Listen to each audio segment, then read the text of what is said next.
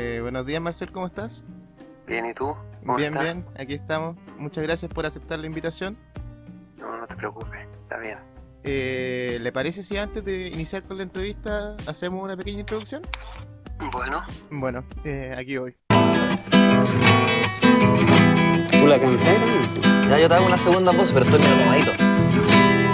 Yo no he sabido nunca de su historia. Un día nací allí sencillamente.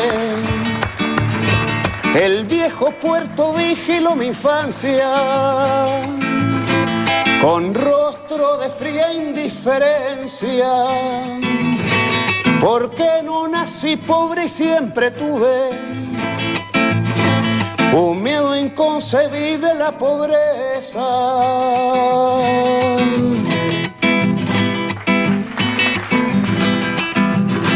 Yo les quiero contar lo que he observado. Para que lo vayamos conociendo. El habitante encadenó las calles, la lluvia destiñó las escaleras. Y un manto de tristeza fue cubriendo los cerros con sus calles y sus niños.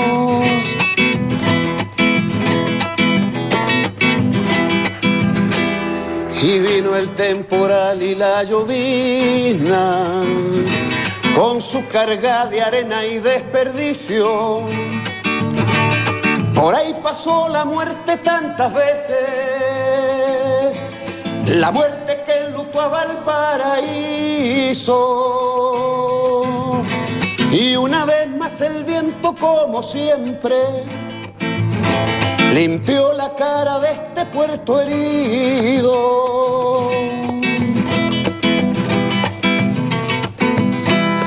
Pero este puerto amarra como el hambre. No se puede vivir sin conocerlo. No se puede dejar sin que nos falte la brea, el viento sur, los volantines y el pescador de jaivas que entristece nuestro paisaje de la costanera. Yo no he sabido nunca de su historia. Un día nace allí sencillamente. El viejo puerto vigiló mi infancia con rostro de fría indiferencia. Porque no nací pobre y siempre tuve un miedo inconcebible a la pobreza.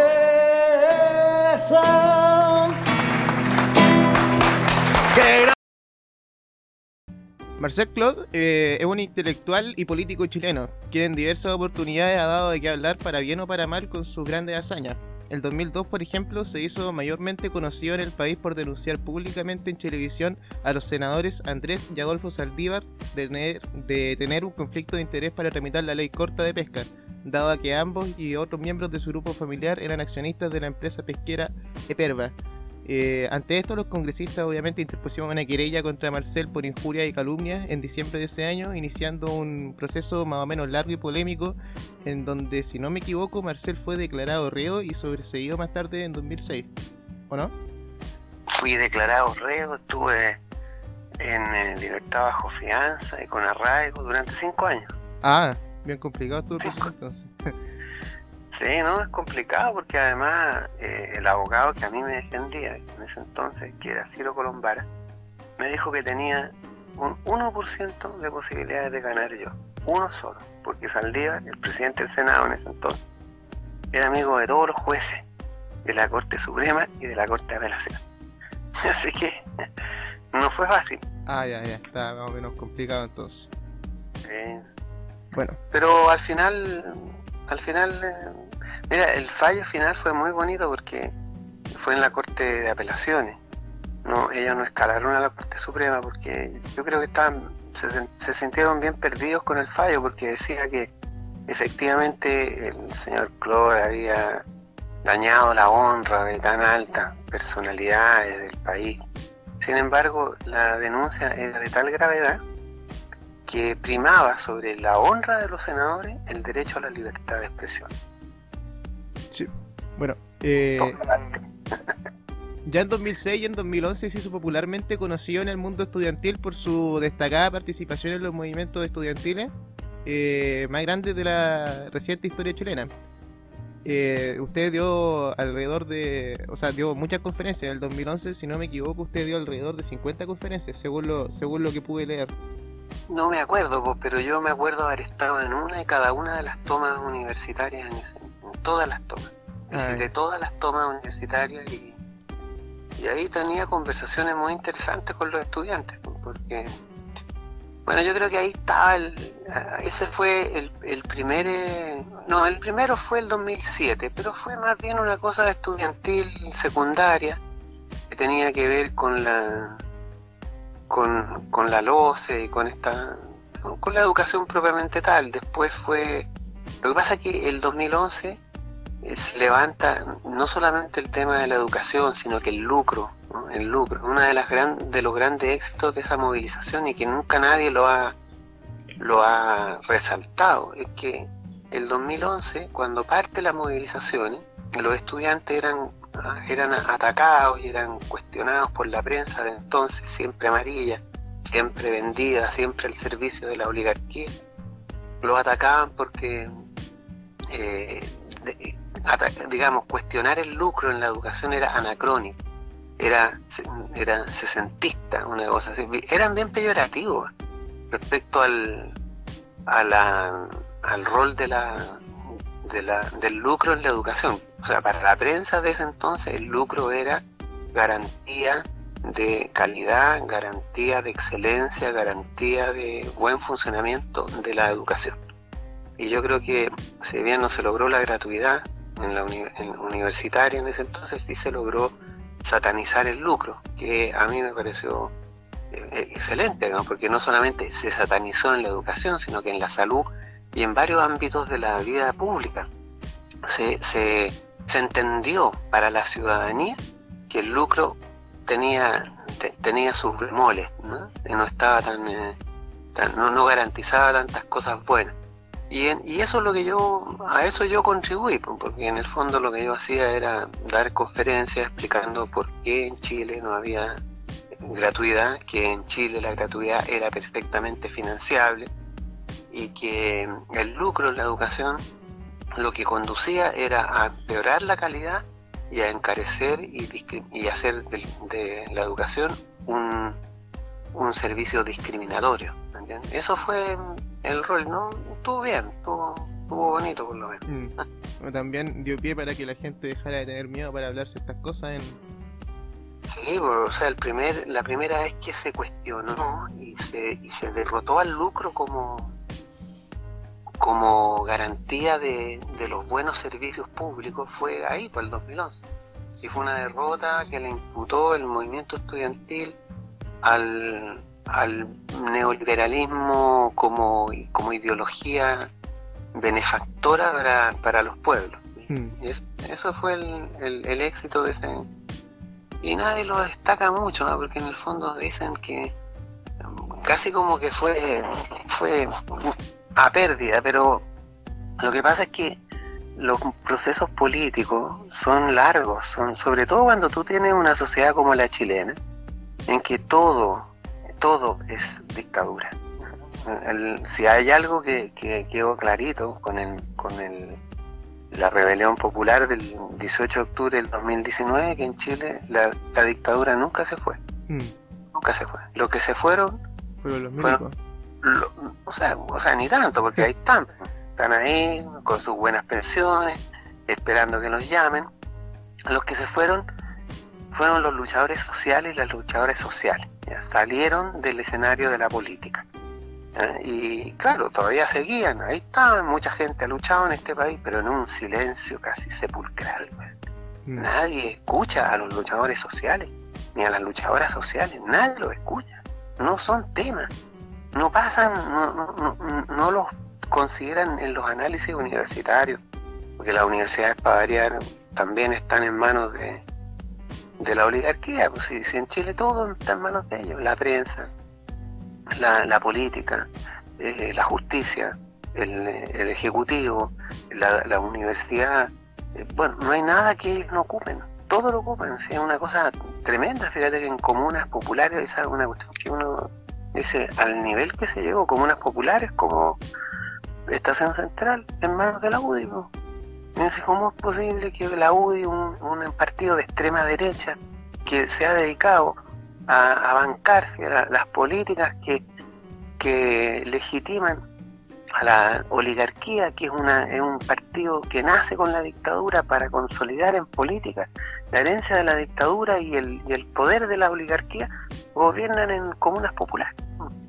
Sí, es impresionante, impresionante, fíjate que incluso la política, que en Chile era como el pan de cada día, yo me acuerdo que tengo 63 años, por lo tanto me acuerdo de niño, digamos, que la política era, era se, hablaba de política, no se hablaban de, de matinales, ni de los pelambres, ni, ni del ni del tal niñito o niñita que está preso y que es hijo de tal o cual.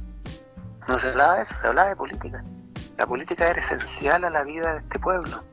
Y estos hueones de la dictadura y del neoliberalismo lograron que el chileno llegara a odiar la política. O sea, hasta la misma gente de izquierda, de los luchadores sociales hoy en día, odian la política. El más grande éxito, el más grande éxito de- del neoliberalismo como ideología ha sido que la gente odie la política, se desentienda de la política. Y hay varios mecanismos para ello. En primer lugar, llegar a la televisión a toda esta manga de corruptos como la Van Rieselberger, el mismo Moreira, este mismo Meo, que los saturan los medios de comunicación. Entonces la gente termina odiando a la política, termina identificando a, quienes hacen política como la Van Rieselberger. Y los que hacen política de verdad, ¿quiénes son? Los presos políticos, esos son los que hacen política. Los luchadores por el, por el agua, por el suelo, en contra de los bosques, por las cordilleras que están destruyendo. Bueno, todo esto, esos luchadores sociales son los que hacen política. Y a eso, la, la acción política en Chile está condenada como un acto delictual. Así es muy fácil. pues, Imagínate, es un delito hacer política, la gente odia la política, entonces ellos siguen haciendo política, siguen tomando las decisiones, siguen gobernando. Mm. Ese es el tema.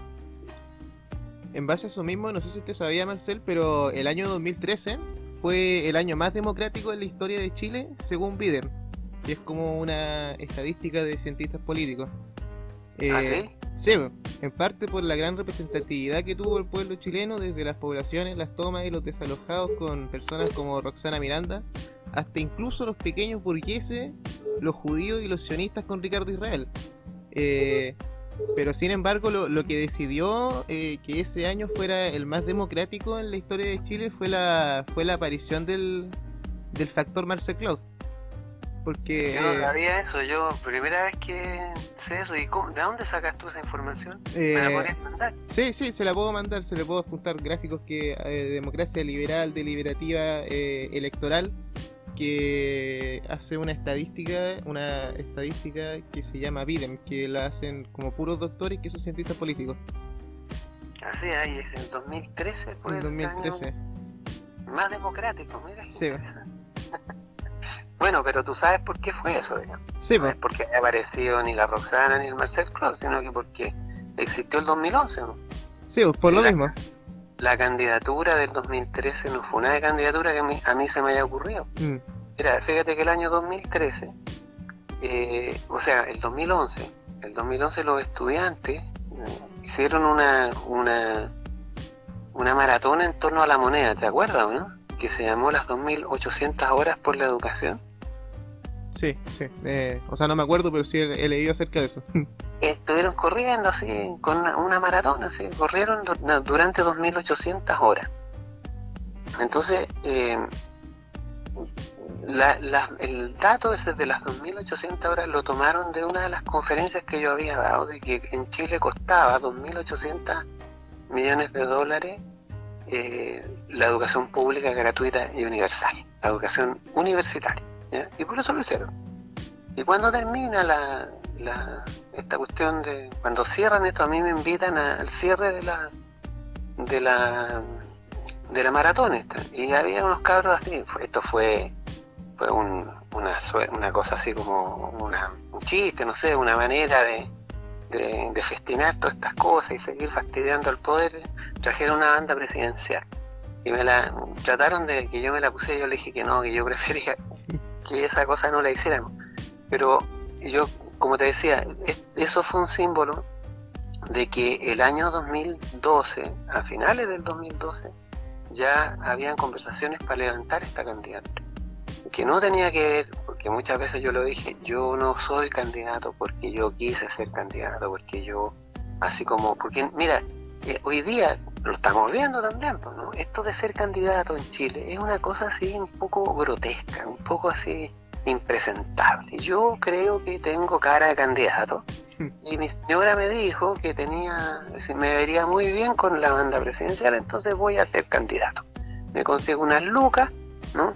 Financio la campaña y estoy hablando del modelo París, porque ese es París.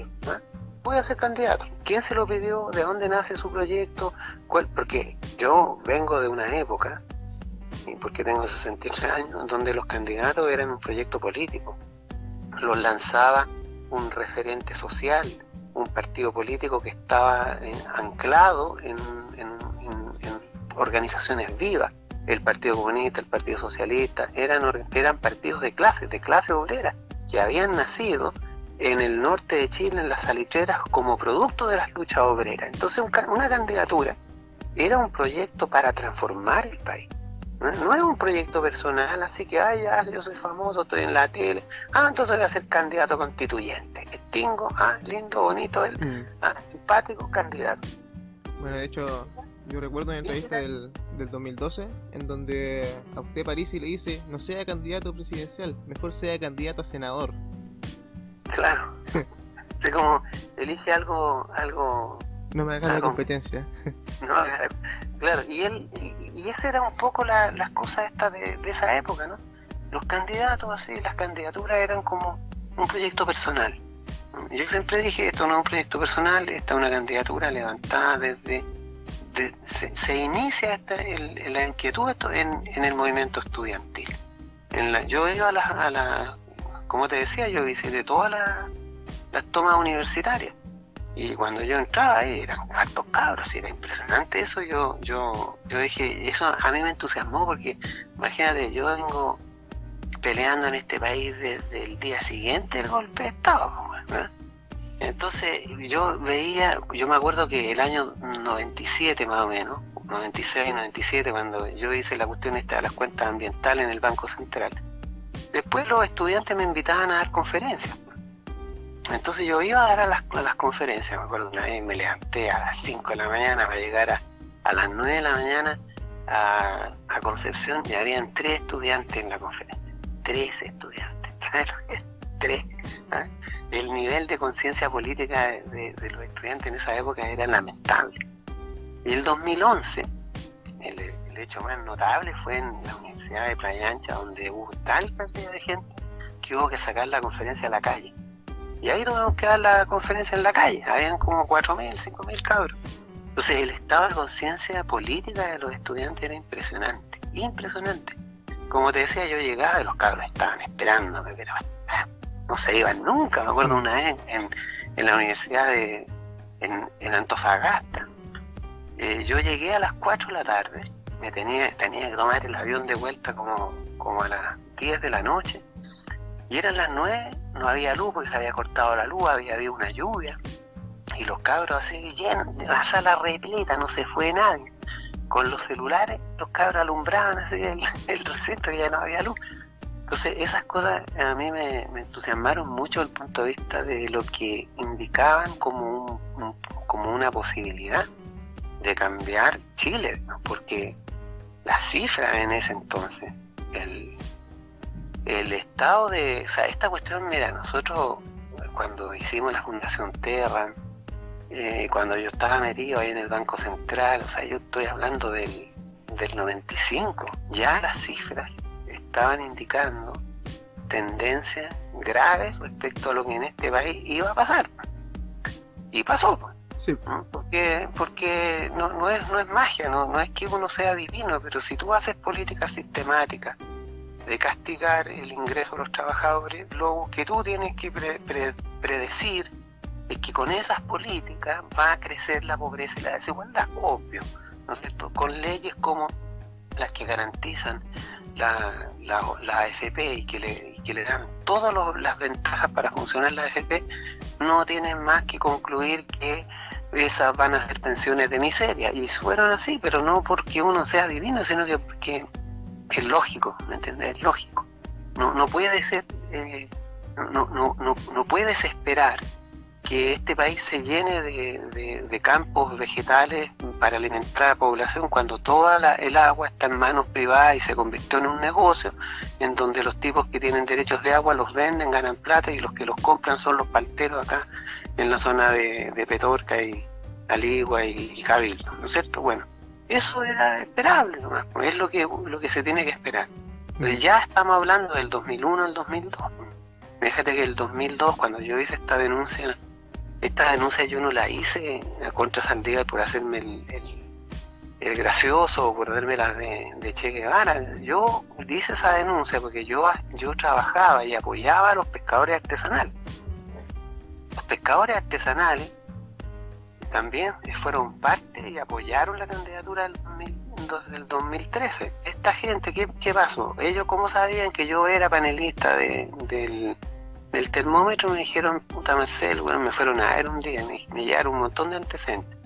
Me dijeron, ¿por qué no denunciáis al Saldívar? qué sé yo, bueno, mira la cagada que está quedando, me dijeron, estos huevones están, tienen amigos en, las pesqueras, el hermano de Saldívar, y están todos metidos en las pesqueras, y Saldívar es el principal eh, promotor de la ley de pesca. ¿Qué significaba entonces la ley de pesca?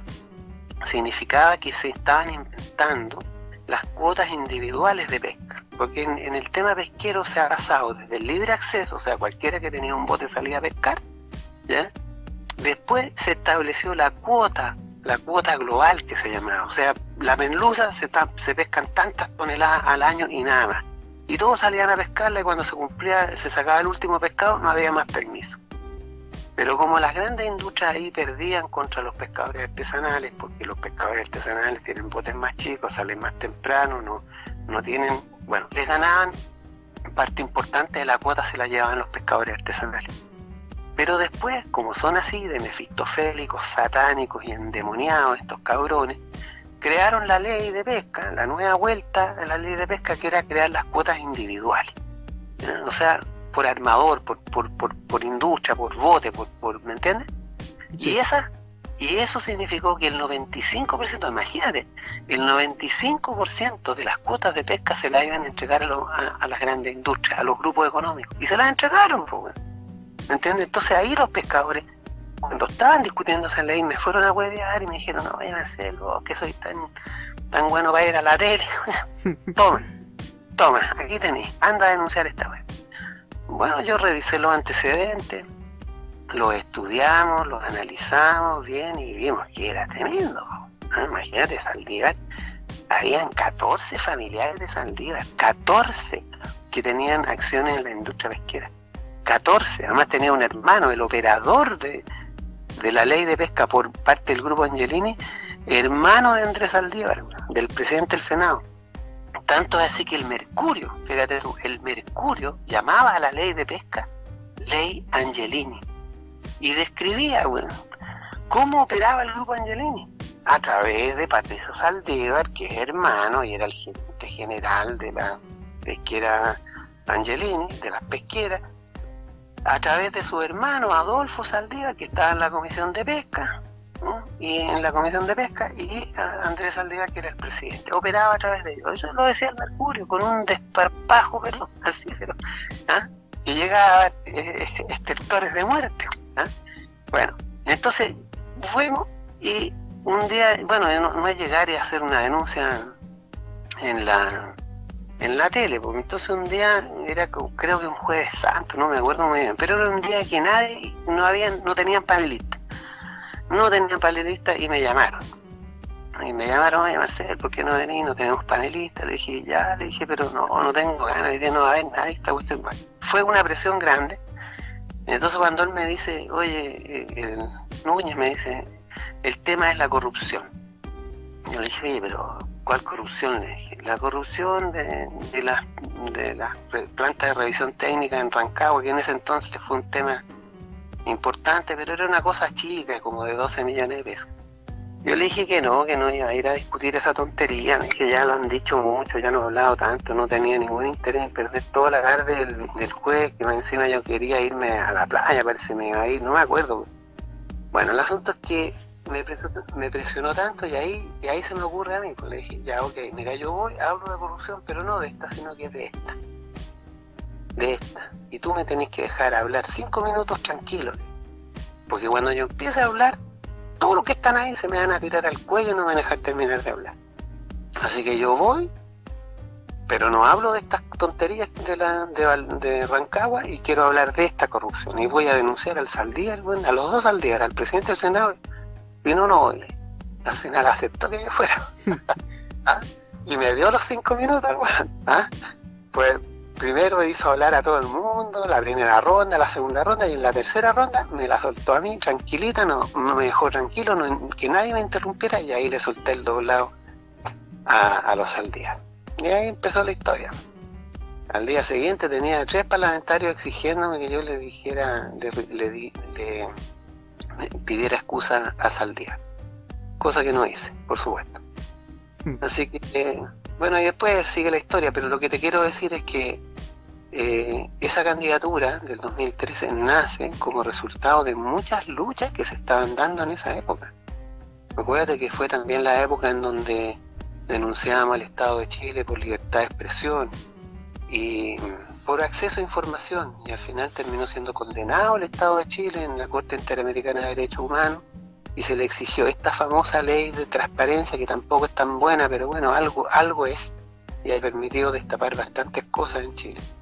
Esa ley de transparencia tiene que ver con una lucha que se hizo por el acceso a informa- de información en, una, en un, un juicio que tuvimos contra el Estado por el, por el, eh, bosque nativo en el sur de Chile.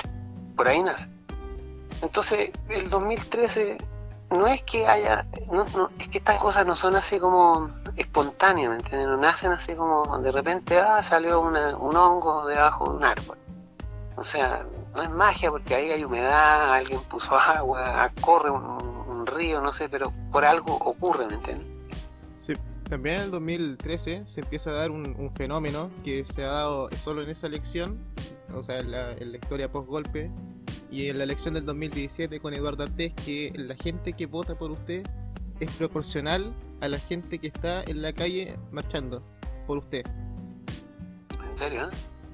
¿sí? ¿Pero esas cosas las dice ese, ese estudio o las dices tú? Eh, no, o sea, no, no, no recuerdo dónde lo leí, pero eh, creo que fue en un informe de...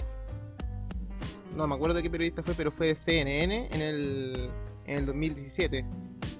¿Y por qué no, no, no, no lo tienes por ahí esa información, esos antecedentes? Sí, por ahí, por ahí creo que tengo guardado el...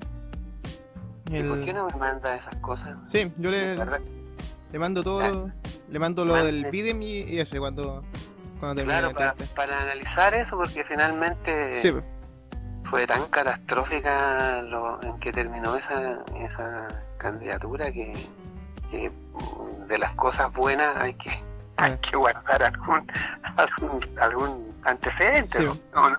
Bueno, uno de los episodios que más se recuerdan de esa candidatura fue en Valparaíso, en una reunión que usted tuvo con los estudiantes y los seguidores de su programa, en donde empezó a llegar gente y, y de, de repente empieza a llegar más y más gente hasta que llegan los medios al lugar. Eh, y te- su, su parte de su discurso termina siendo transmitida por radios locales y, y incluso por radios un poco más grandes. Entonces, igual ese es un fenómeno que, que, que no se daba o que es poco común que se diera, que una persona llegara a, a una junta con, con un sector, una convocatoria abierta obviamente, pero que paulatinamente empezara a llegar más y más gente conforme avanza el discurso. Claro, y fíjate que esa, esa cosa fue bien bien divertida porque yo yo yo estaba yo llegué a la, católica de Valparaíso. Y entré ahí y me estaban esperando los estudiantes todavía me acuerdo que con, con quien yo estaba también en esa conferencia era con eh, este el de Modatima que ahora es candidato a gobernador por, por Valparaíso. Eh, bueno eh, Mondaca Rodrigo Mondaca estaba al lado mío y nos mirábamos así y decíamos, che, que lo que esto estaba llena la, el salón de, honor de la Universidad Católica del Paraíso, estaba pero repleto, por todos lados. Bueno, yo termino ahí, después tenía que ir a la, a la Universidad de Valparaíso, que estaba un poquito más, no subí una micro, partimos, yo me bajé y empiezo a caminar y había una cantidad de gente, pero así, espectacular, y entro a, la universidad y ya es que era, no, no se podía entrar, no se podía caminar. Bueno, ahí me mandé un discurso arriba de una mesa, me acuerdo. Y, y la gente gritaba en la calle, man, que no, que saliera, que saliera, porque ya, ya, ya se conocía ese antecedente de que en la en Playa Ancha, en Playa Ancha, una vez que fui a dar una conferencia, que para mí era como yo iba entrando, ¿sí? entonces los estudiantes me decían, profe, nosotros también queremos entrar. Yo le decía, ya, pero entren, porque me acostumbraba que tenía tres, cuatro estudiantes por conferencia. Me decía, entren nomás, profe. Mm. Y cuando entro, hacía una cosa pero desbordada. Entonces ahí salimos a la calle. Entonces ahí en Val cuando ese día que, que, tú me cuentas en Valparaíso, que fue transmitido por, por distintas radios, yo hablo ahí en la universidad y después, bueno, tanta era la presión desde la calle que dijimos ya, salgamos para afuera. Y salimos para afuera y había mucha gente, no se podían, estaban los pacos. Entonces vamos a la Plaza Sotomayor. Y en la Plaza Sotomayor fue ese evento que yo te decía, una cosa impresionante, en la Plaza Sotomayor. Y creo que, claro, sí, que yo supe que algo que lo habían transmitido por la radio, pero la verdad no, no está muy, nunca supe yo muy bien las consecuencias de o las cosas que fueron pasando. ¿eh? Ahora por primera vez que me, me cuentas tú, pues yo gustaría tener esos antecedentes. Sí, pues. No sé, de hecho hay, hay videos de eso en, en YouTube, está, hay como tres o cuatro videos. Sí, no, eso los vi, pues, pero estos análisis que son los que me interesan a mí porque porque yo creo que fue un el 2013 fue un hito en la en la en el despertar político de los mm, chilenos. Y esto que tú decías es un periodista que dijo que la gente que vota por eh, es la que marcha. ¿Eso fue lo que tú me dijiste? Eh, no, que la, la, la, cantidad de gente que, que se veía en las aglomeraciones que, que, usted hacía, como por ejemplo la aglomeración grande que hacía en Valdivia o la aglomeración grande que hacía en Concepción, que, que eran de eran de eran de miles de personas Miles, era impresionante. Eran, eran coincidentes con. O sea, era, eran coincidentes con, con la gente que votó por usted. Es decir, que mucha de la gente que votó por usted marchó con usted también. Sí, y, yo creo que, que bueno, no sé, yo, yo la primera vez que, bueno, la primera fue en Valparaíso, pero después en Santiago fue cuando inscribimos en el CERVEL la candidata había tanta gente que la marcha eh, empezaba en la Plaza de Armas y terminaba en Alameda con, eh, con Ahumada. Así era de larga la marcha, era impresionante. Y fue un tremendo evento que hubo ahí a la salida del CERVEL, una, una tremenda... Por eso mucha gente se sorprendió de los resultados electorales, porque no, no, no, no estaban en, en concordancia con la cantidad de gente que se movilizaba. Nosotros llenamos Caupolicán, llenamos la, Avenida Brasil, habían como 30.000. Los, los pacos dijeron que eran por lo menos 50.000. Cuando cerramos la candidatura en la Avenida Brasil, los pacos, yo le pregunté directamente al que estaba encargado de seguridad y le dije, oye, ¿cuánta gente estiman ustedes? Como 50.000. Capaz que se haya querido hacer el lindo, me haya dicho 10.000 más. No sé pero pero había una cantidad enorme. Entonces no, no, no se condice con los resultados electorales que hubo después. No entiendo por qué, pero en fin. Bueno, pues tiene que ver también con lo que nosotros sospechábamos y que seguimos sospechando. Eh, porque en Chile tú sabes que la, la, las elecciones es un, o sea, el, el conteo de los votos, los escrutinios, está en manos de una empresa privada. Es una licitación pública que se hace y todos los años gana la misma empresa. Todas las elecciones las ha contado la misma empresa, que es Adexus S.A., que, estaba, que está metida en el sistema estatal. De cuen- trabaja con impuestos internos, trabaja con la Contraloría, con los milicos. eh, se ha ganado sistemáticamente licitaciones en el servicio electoral. Es una empresa privada la que hace el recuento de los votos. Y nadie fiscaliza eh, qué software utiliza, nadie. Ellos acopian toda la información y te sacan el resultado final. Es una empresa privada. Y si en Chile se roban, estimado, todo, no sé, lo- los votos ahí, no, nadie, nadie mete las manos. No Yo sería no digo- raro. no sería raro. Yo no te digo que nosotros hayamos ganado, pero sí creo que el resultado fue mayor del que, del que nos dieron los, los resultados. Mm. Mayor. Tiene que haber sido mayor. Es que 2,8% no es. No, no, no es no, no corresponde, ¿me entiendes? Porque normalmente si tú llenas el Caupolicán, llenas la calle, movilizas tanta gente, hay algo, algo, algo muy raro tiene que haber pasado en, en eso.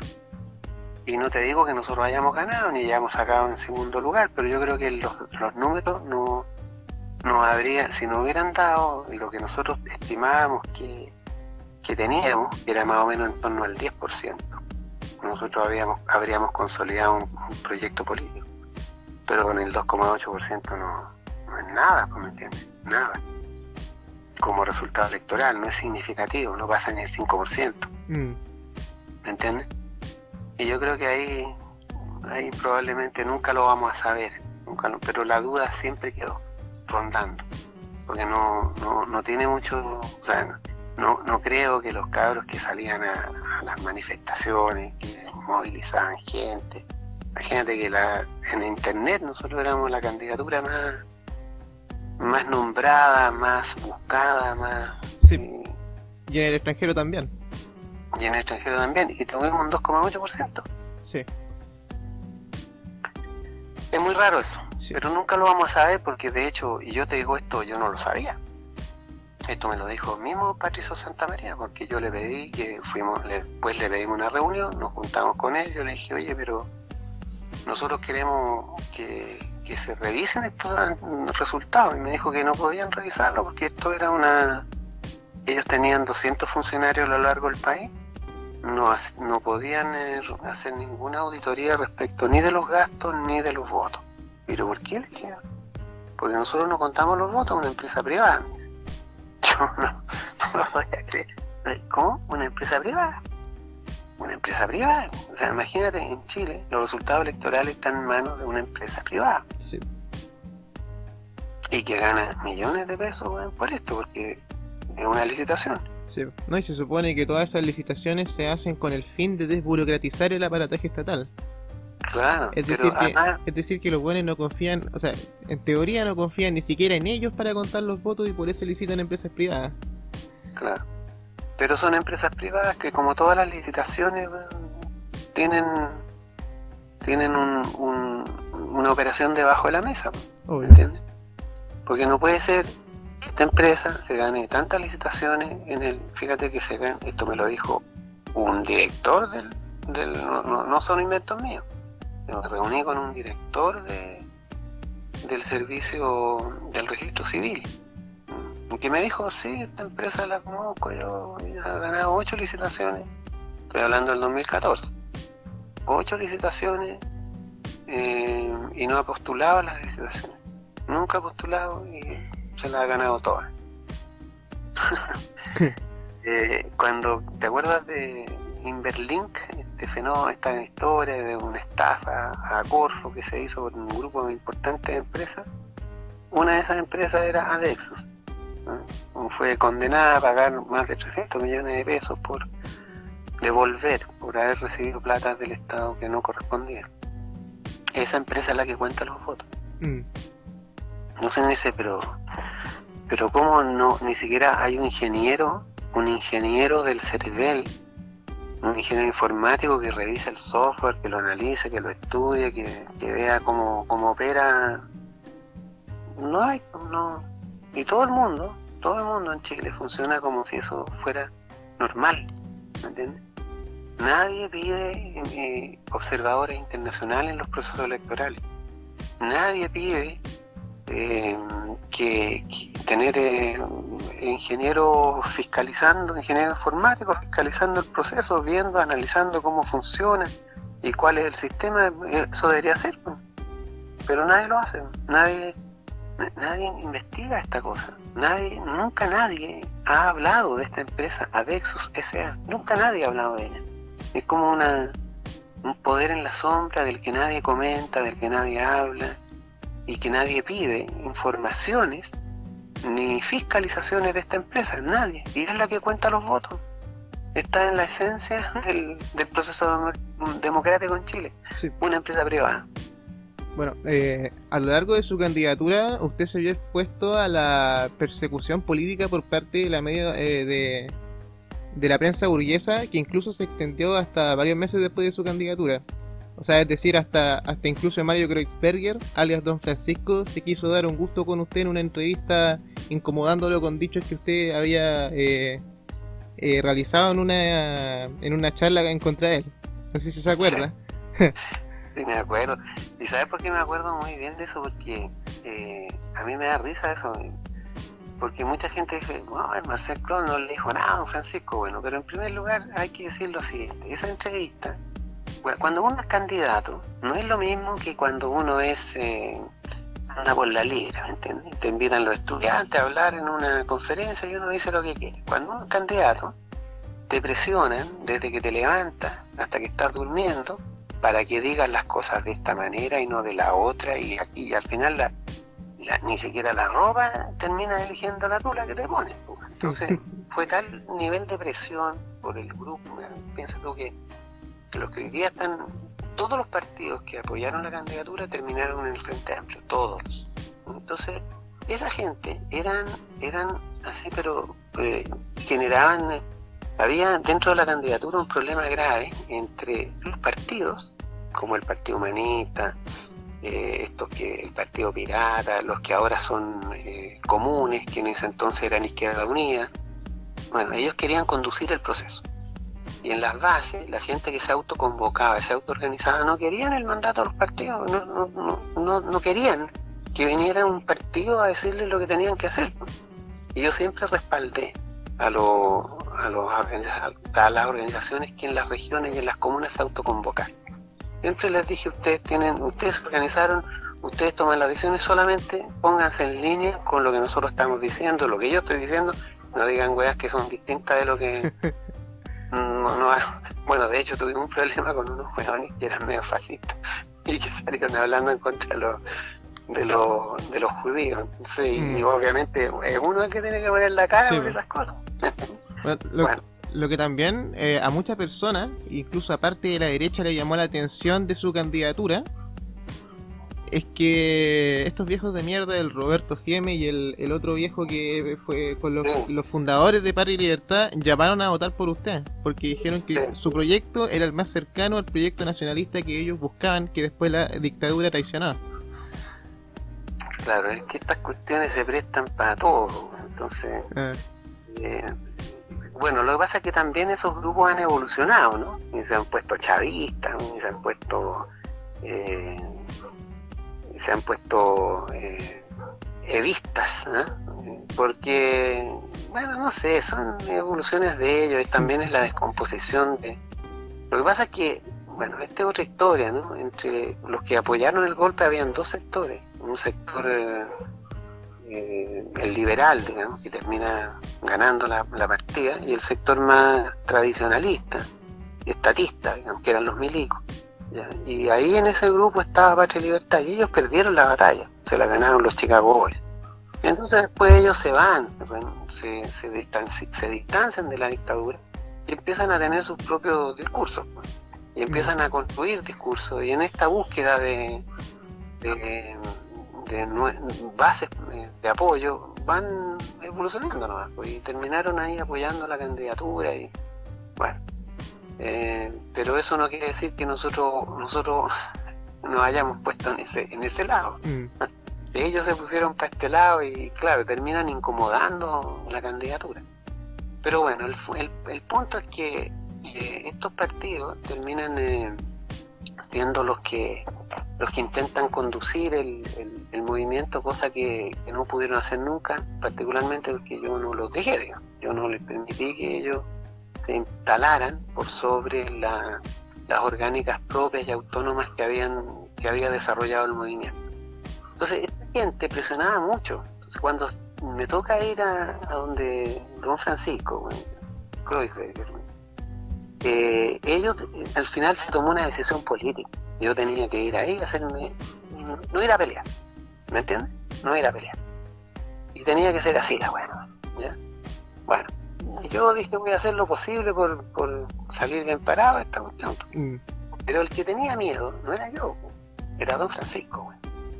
Fíjate que este viejo, weón, la periodista eh, que del programa me pidió encarecidamente y negoció con todo ahí en varias reuniones que por favor no se mencionara este tema ni el otro. Bueno, al final, eh, este justo antes del programa, eh, Kreuzberger va y me va a ver al camarín. ¿ya? y me pide que por favor no tengamos ningún conflicto. Yo dije, curioso que venga a pedirme que no hayan putas, po, y que no, que esto solamente iba a ser para que vieran el lado positivo mío. Y, bueno, yo le dije, ya, mire, ni un problema, le dije, pero hasta por ahí no dije yo, porque yo- a mí no me interesa esto de andar exhibiendo mi vida privada. Así que yo lo invito a mi casa, pero en el living. Si ustedes se meten o en la cocina o en el baño o en el dormitorio, yo no me, no, me va a gustar. Y se fue muy complicado el viejo. Entonces, yo me acuerdo que una de las cosas que yo hice en ese programa fue, porque imagínate hasta la canción. La canción querían que yo cantara una canción de amor, weón, y esas típicas weas que le gusta al, al. Yo le dije que no, weón, que yo iba a cantar una canción de Silvio Rodríguez, weón, que hablara de revolución, weón. y esa weá hice, canté esa canción.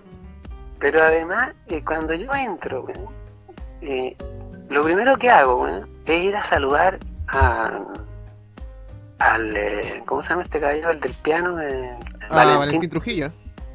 Claro, Es lo primero que hago. Y eso yo lo pensé, así que tengo que hacer algo, una seña, güey. Valentín Trujillo es comunista, ¿no? Sí, po, sí. Entonces yo lo primero que hago es saludarlo a él, primeramente, y después saludo a don Francisco, ¿cachai?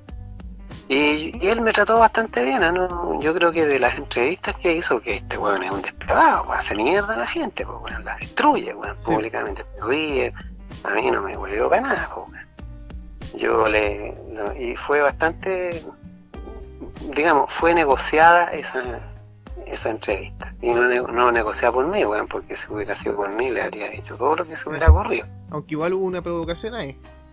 Sí, una provocación, pero yo no se la, no se la dejé pasar, ya.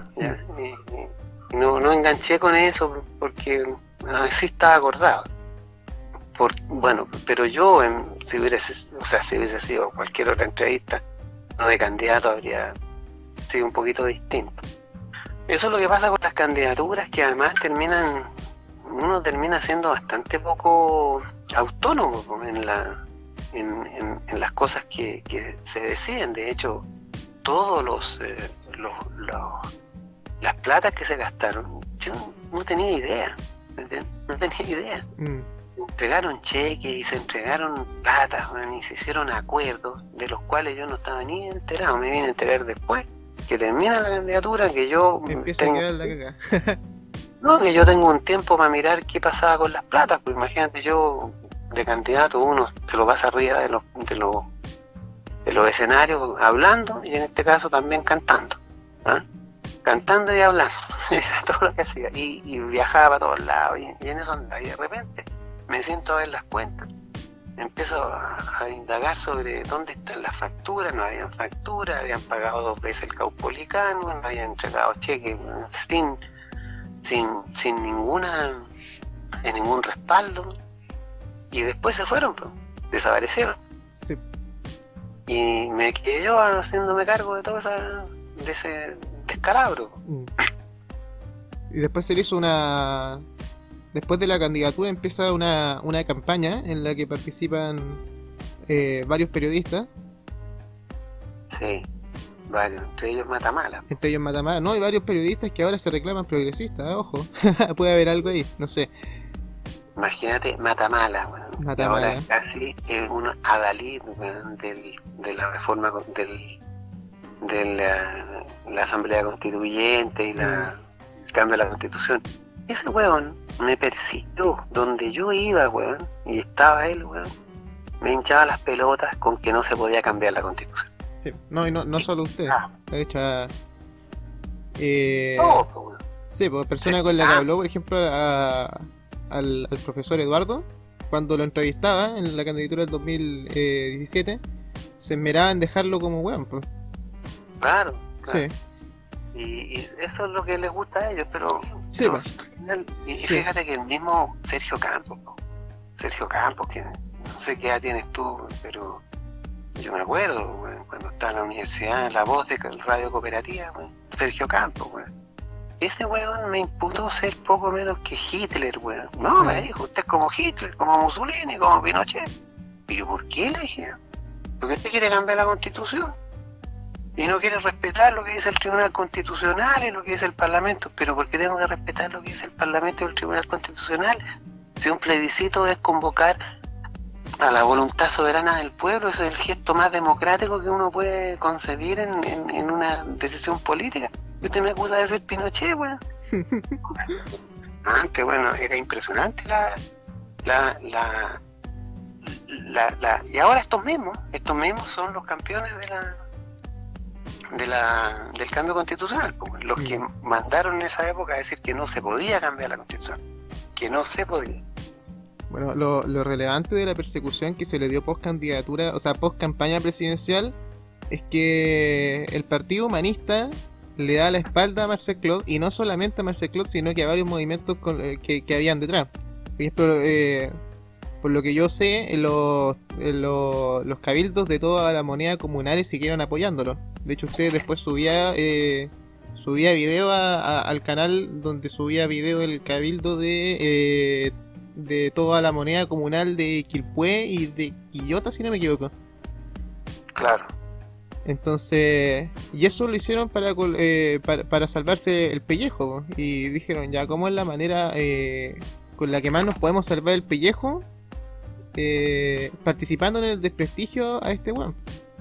Claro, así fue, exactamente. Mm. Y, Entonces, no, fueron muy desleales, muy ah, gente muy, muy, muy poco derecha, porque además fíjate que estas cuestiones hay que decirlas, porque ¿cachai? que cuando empieza la candidatura, el Partido Comunista se comprometió a poner lucas, pues. Si las candidaturas cuestan plata, hay que viajar, hay que comer, hay que tener publicistas, hay que hacer un montón de cuestiones que, eh, que son plata, que, fue- que son recursos que hay que hay que disponer. Pues ellos, yo me metí en la candidatura porque hubo compromiso de gente que iba a poner plata y después la plata no, no, no había, no llegó. mm, Nunca, nunca existió, fueron puros cuentos, pero ya la candidatura estaba lanzada, sí. ¿Me entiendes? Entonces yo tuve que hacerme cargo con todo, pues finalmente perdí mi casa, perdí todo, absolutamente todo. Sí. Todo mi patrimonio se fue en esa candidatura. ¿Usted cree Todo. que usted cree que lo que pasó después de la de la candidatura presidencial, el desprestigio que se le dio, también fue en parte porque la figura de Marcel Claude popular en el escenario político chileno era peligrosa para las otras eh, políticas figuras políticas de izquierda o progresistas emergentes? Quizás como Mira. lo que hoy podemos conocer como Frente Amplio. O sea, yo, yo estoy seguro que, que mu- mucha gente, bueno, todos los que los que eran del de la candidatura y después se fueron al Frente Amplio, obviamente, bueno, mira, es que esta cuestión hay que verla así como, como, como yo te decía un poco antes, ¿no? Esto de la política, hoy día, hoy día esto de la política, es un negocio. Los partidos políticos no son partidos políticos son pymes, partidos instrumentales para obtener medios económicos. ¿Me entiendes? Son pymes. Entonces, todo, esto es todo un negocio, weón. Es una, mira, es, el negocio multimillonario son 6 mil millones de pesos que reparte el CERVEL todos los años a los partidos políticos. 80% de esos 6 mil millones va para los partidos que tienen representación parlamentaria y el 20% para el resto de los partidos. Además, agrégale las candidaturas, son dos mil pesos por cada voto, mil para el candidato, mil para el partido. Es un negocio multimillonario. Tú puedes vivir de la política. Puedes vivir haciendo candidaturas, levantando discursos bonitos y, posicionándote en, en, la política para que después te elijan y, y entres en la política y los sueldos que te pagan son espectaculares. Esto es todo un negocio, ¿me entiendes? Entonces, ¿qué ¿cuál fue el proyecto que nosotros levantamos? Fue un proyecto que yo lo dije desde siempre, esto, esta candidatura no nace de una carrera política, nace de movimientos sociales. Y entendemos la política, yo lo dije muchas veces, a hoy día se entiende la política como si fuera un, un producto supermercado. Entonces hay que hacer publicidad, lo vendemos, entonces el consumidor, que es el que vota, elige qué bebida gaseosa le gusta más nosotros entendemos la política de otra manera. Y este es nuestro proyecto. Queremos refundar el país, cambiar la constitución, terminar con la SP, instalar la, salud pública gratuita, universal, recuperar el agua, el cobre, etcétera, etcétera, etcétera. Entonces, este era un proyecto de otro, de otro calibre, de, otro, y era así porque así, así yo entendía la política y mucha gente que me siguió a mí y que se movilizó eran los que antiguamente habían hecho política y volvieron a la política porque se dieron cuenta que la política con esa candidatura levantaba ese proyecto histórico, tradicional, original y, y, de verdad, porque eh, la política es eso. O sea, si tú no representas a, la, a las grandes mayorías, si no representas una, una inquietud popular, digamos, estás haciendo negocio y no política, ¿me entiendes? Entonces, eso es lo que complicó, ¿me entiendes? Porque en el fondo esa candidatura cambiaba la lógica del negocio, ¿me entiendes?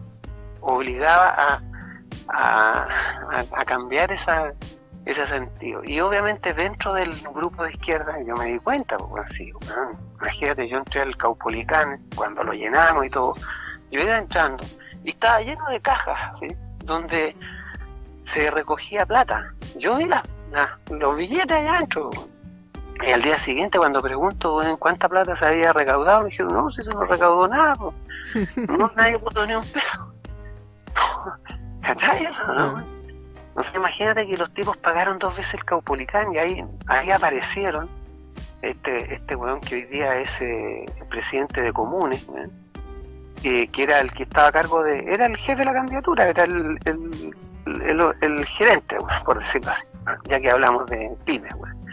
Este weón puso a todos sus amigotes, todos sus amigotes que tenían eh, imprenta, que tenían eh, buses, los metió a todos.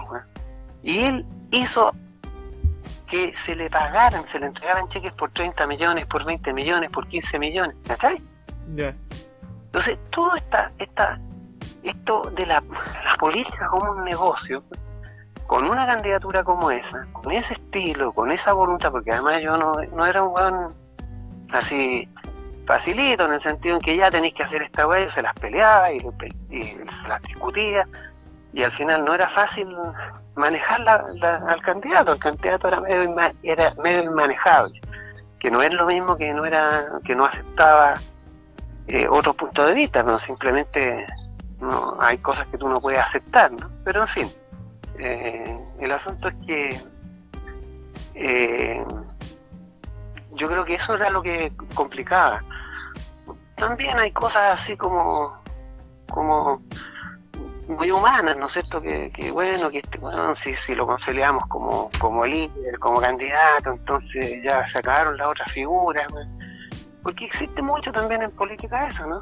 ¿Quién es el, quién es el que la lleva? quién es el, rey de la pachanga. Mm. ¿Ah?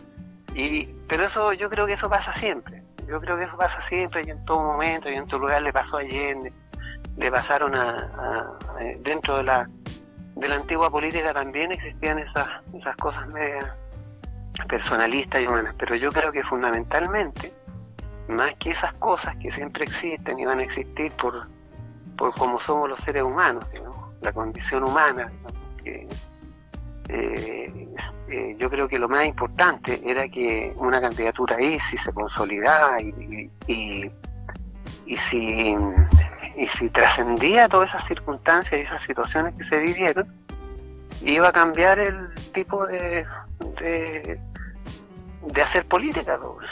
Iba a cambiar cómo se hacía la política. Igual la cambió finalmente, porque hoy día estamos en un escenario bastante más cercano a lo que nosotros planteamos en esa época pero para ese momento era muy complicado porque porque cambiaba, o sea, ya, ya, no hay más pymes, ¿cachai? Ahora hay que tener partidos políticos, hay que hacer política de verdad, hay que movilizarse en la calle, hay que levantar proyectos desafiantes, y, y, eso obviamente ellos no estaban dispuestos porque eso tiene, ese no es negocio, no, no eres partido político en Chile, si no hace lo que hacen hoy día todos los partidos políticos. Y uno está viendo lo que hacen los partidos políticos.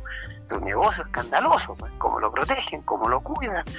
Imagínate, el 80% de los chilenos dijo, no queremos partidos políticos haciendo la constitución. ¿Y qué está ocurriendo hoy día? Los partidos políticos están amañando todo este proceso para ser ellos los que escriban la constitución. Pero fíjate, como la falta de democracia, la mentira que significa esto de de las elecciones, porque al final ellos terminan manejando y manoseando el sistema al, punto que ellos mantienen su negocio, porque esto, la política hoy día está manejada por castas, castas enquistadas en el poder, que la única manera, esto, mira, esto es igual que, que en tiempos previos a la Revolución Francesa. Es decir, el poder lo tiene el rey.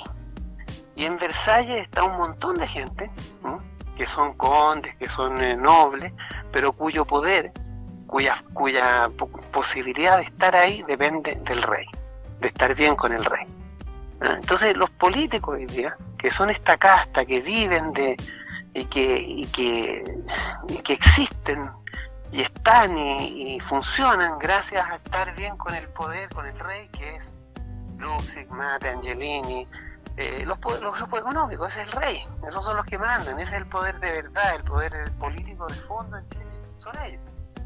Bueno, eh, obviamente, esa gente, si tú empiezas a hacer política desde otra perspectiva, de una perspectiva más, más eh, popular o, que de verdad intente ejercer la, función política, la participación política, lo que es la política, en la cuestión pública, el interés público, esa es la política. Entonces eso les complicaba, complicaba bastante y, se, se, vio dentro de la candidatura, porque los que querían gobernar ese movimiento y apropiarse del movimiento y quedarse con el movimiento, había una disputa ahí. Pues. Fíjate que el Partido Humanista hacía unas cosas bien grotescas. El Partido Humanista, por ejemplo, me pedía, me llamaban, oye, mira, me llama a una reunión que vamos a tener con con la gente en la sede del partido, qué sé yo, para, la candidatura, qué sé yo, y la candidatura, ya bueno, yo hacía un llamado. Y después empecé a darme cuenta, porque la gente me decía, oye, ¿qué, ¿qué tienes tú con el movimiento humanista? No sé nada, le decía yo. Lo que pasa es que cada vez que vamos a las reuniones que tú convocas, pasan fichas para que nos inscribamos en el movimiento humanista. Entonces, pues. Eso también se podía ver en, en, la, en los discursos públicos que tú das, quizás. Por ejemplo, en el cierre de campaña de Concepción, eh, tú hablaste cerca de cerca de 30 40 minutos. Pero, más o menos, eh, pero cerca de, la independencia. Sí, cerca de 30 minutos antes de que tú empezaras a hablar, ya estaban hablando los, humanistas. O sea, ya. Claro. Mientras todos pues. estaban esperando. Entonces. No, y los humanistas exigían siempre hablar, pues estar arriba y, y, ser... Eh, o sea, ellos siempre quisieron conducir la cosa, pues como yo no los dejé conducirla, porque no me parecía que tenían que conducirla, si está bien que hayan puesto la, el paraguas institucional, pues, pero la gente que trabajaba no eran ellos, pues. la gente que se organizaba en Concepción había un movimiento súper fuerte y súper conflictuado con los humanistas, porque los humanistas querían, exigían, ni siquiera querían, exigían ellos estar a cargo de eso y conducir eso, y tener a toda la gente que se organizaba eh, alineada a su a sus directrices políticas. Bueno, yo to- les todavía lo hacen, de hecho. bueno, yo les dije que yo no estaba de acuerdo con eso, que yo no estaba de acuerdo con imponerle a la gente conducciones políticas que, que no nacen de ellos, que eso no era democrático, que no correspondía. O sea, las peleas eran gigantescas. Y eso explica eh, el, odio que tienen después, pues, bueno, y la, la, actitud traicionera, bueno, desleal y, deshonesta que, que siguieron después. Y fíjate que siguen después con lo mismo, porque ¿por qué se va, se va Hitch del Partido Humanista? Se va del Partido Humanista. Porque apareció la, Apareció la, Pamela- la Pamela Giles para pagarlo.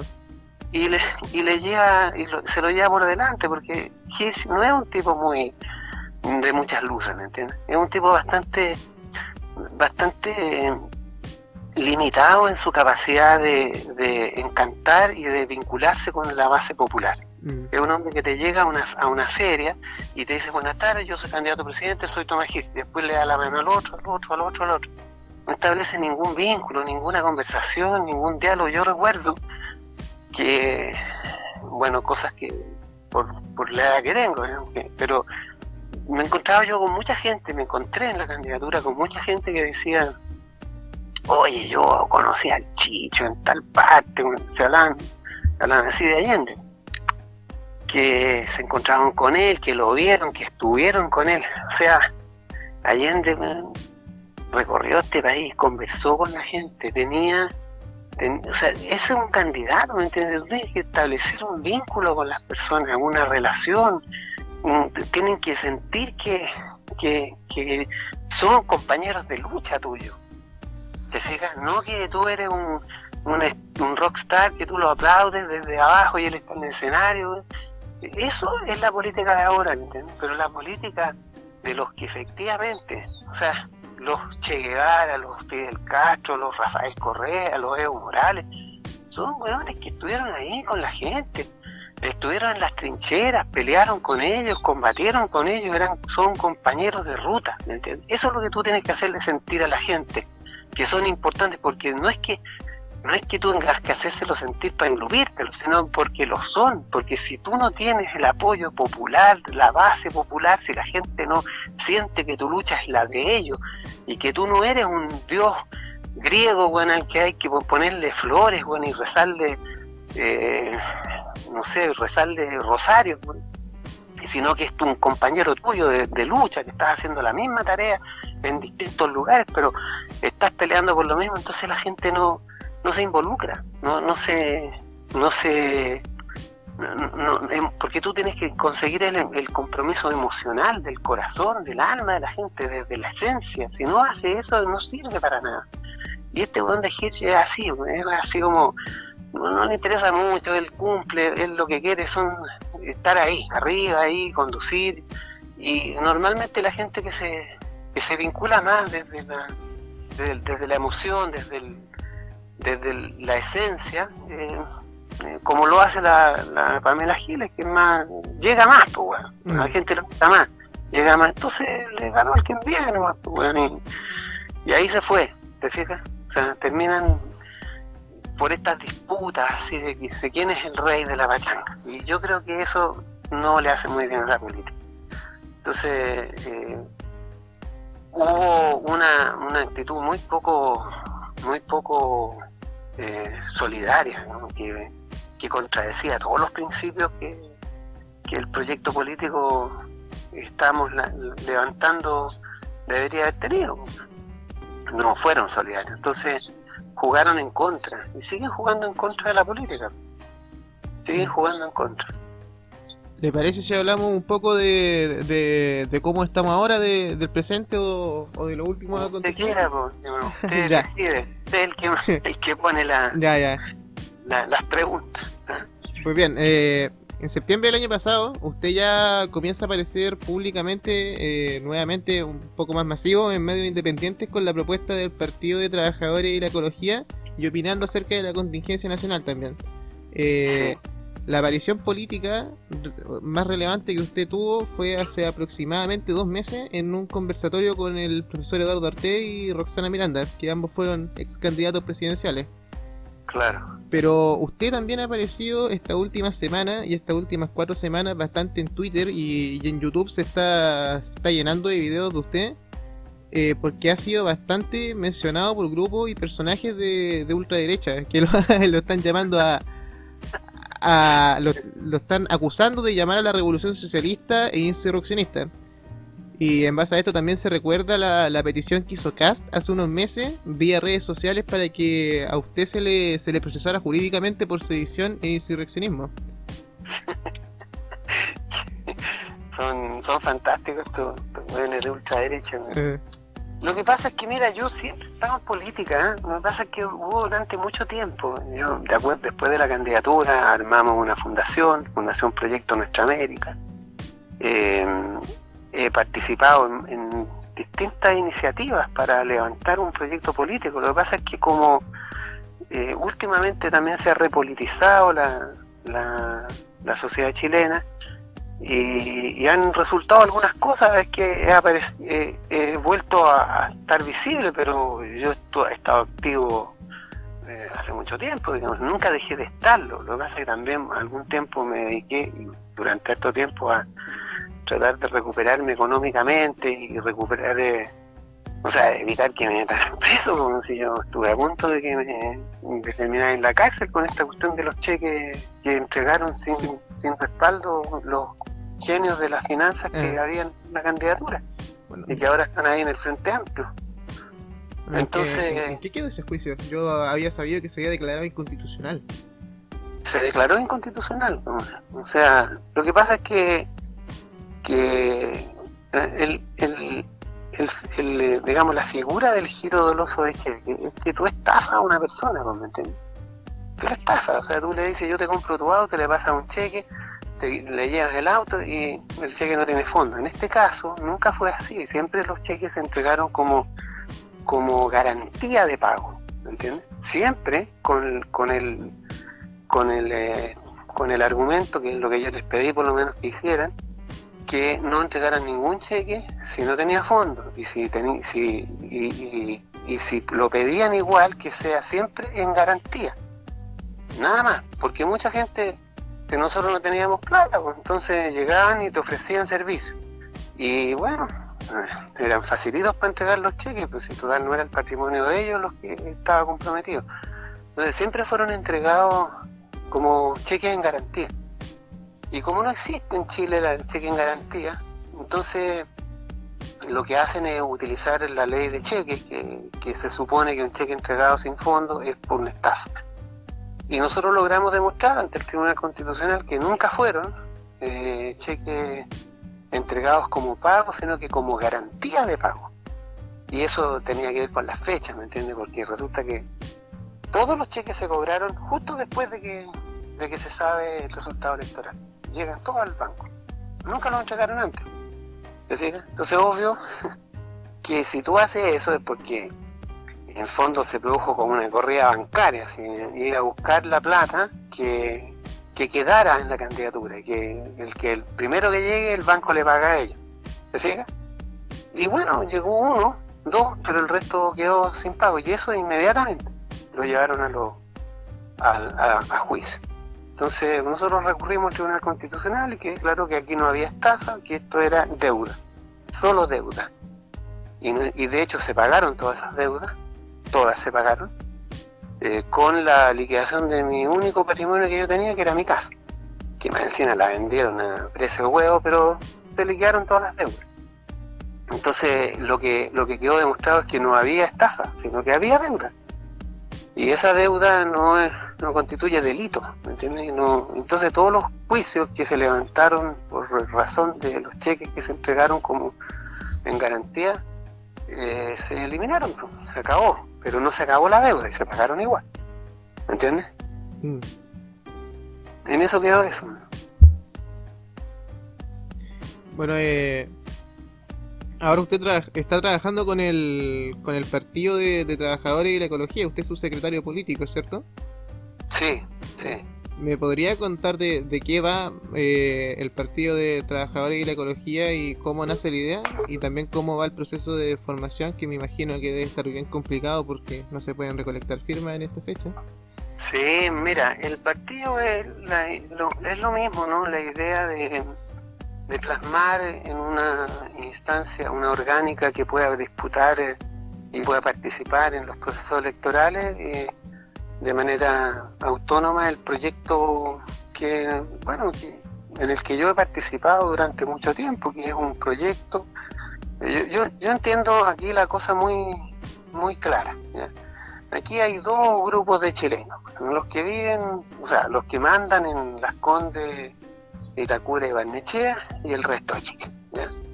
Aquí hay un 80% que son trabajadores y más, son, más, son 90%, 95% son trabajadores, viven del esfuerzo de su trabajo. Y hay quienes son dueños de las grandes empresas, de los ríos, de las cordilleras, de los bosques, del mar, de la tierra, del aire, del aire y del agua, que son los grupos económicos, los, oligarcas. Bueno, y obviamente en una, sociedad organizada como la, la de nosotros, eh, existen dos maneras de producir cambios en todas partes. Existen dos maneras de producir cambio. O tú armas un ejército revolucionario, guerrillero, y te tomas el poder por la vía de las armas y, desmontas todo el aparato oligárquico que tenemos hoy día en Chile. Te tomas el poder por esa vía e instalas un, proyecto revolucionario como el que, ocurrió en Cuba, digamos, el que ocurrió en la Unión Soviética, el que ocurrió en, otras partes, en, en Francia, digamos, ¿no? Y la otra alternativa es participar por la vía eh, electoral, por la vía de tomarse los puestos de comando y control de la sociedad chilena, organizando no un ejército, sino que un partido político. Y esa es la idea del partido, por eso se llama de trabajadores, porque nosotros entendemos que, un que hay que volver a los partidos de clase, los partidos que nacen desde las luchas obreras, no, ya el Partido Comunista y el Partido Socialista ya no son un partido que representa los intereses de los trabajadores.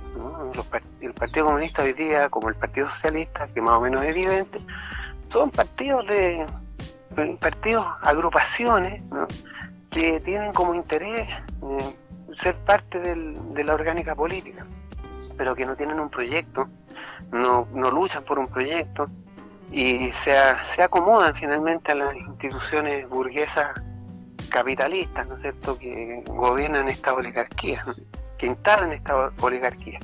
Entonces, bueno, esa es la idea del partido, representar a los trabajadores.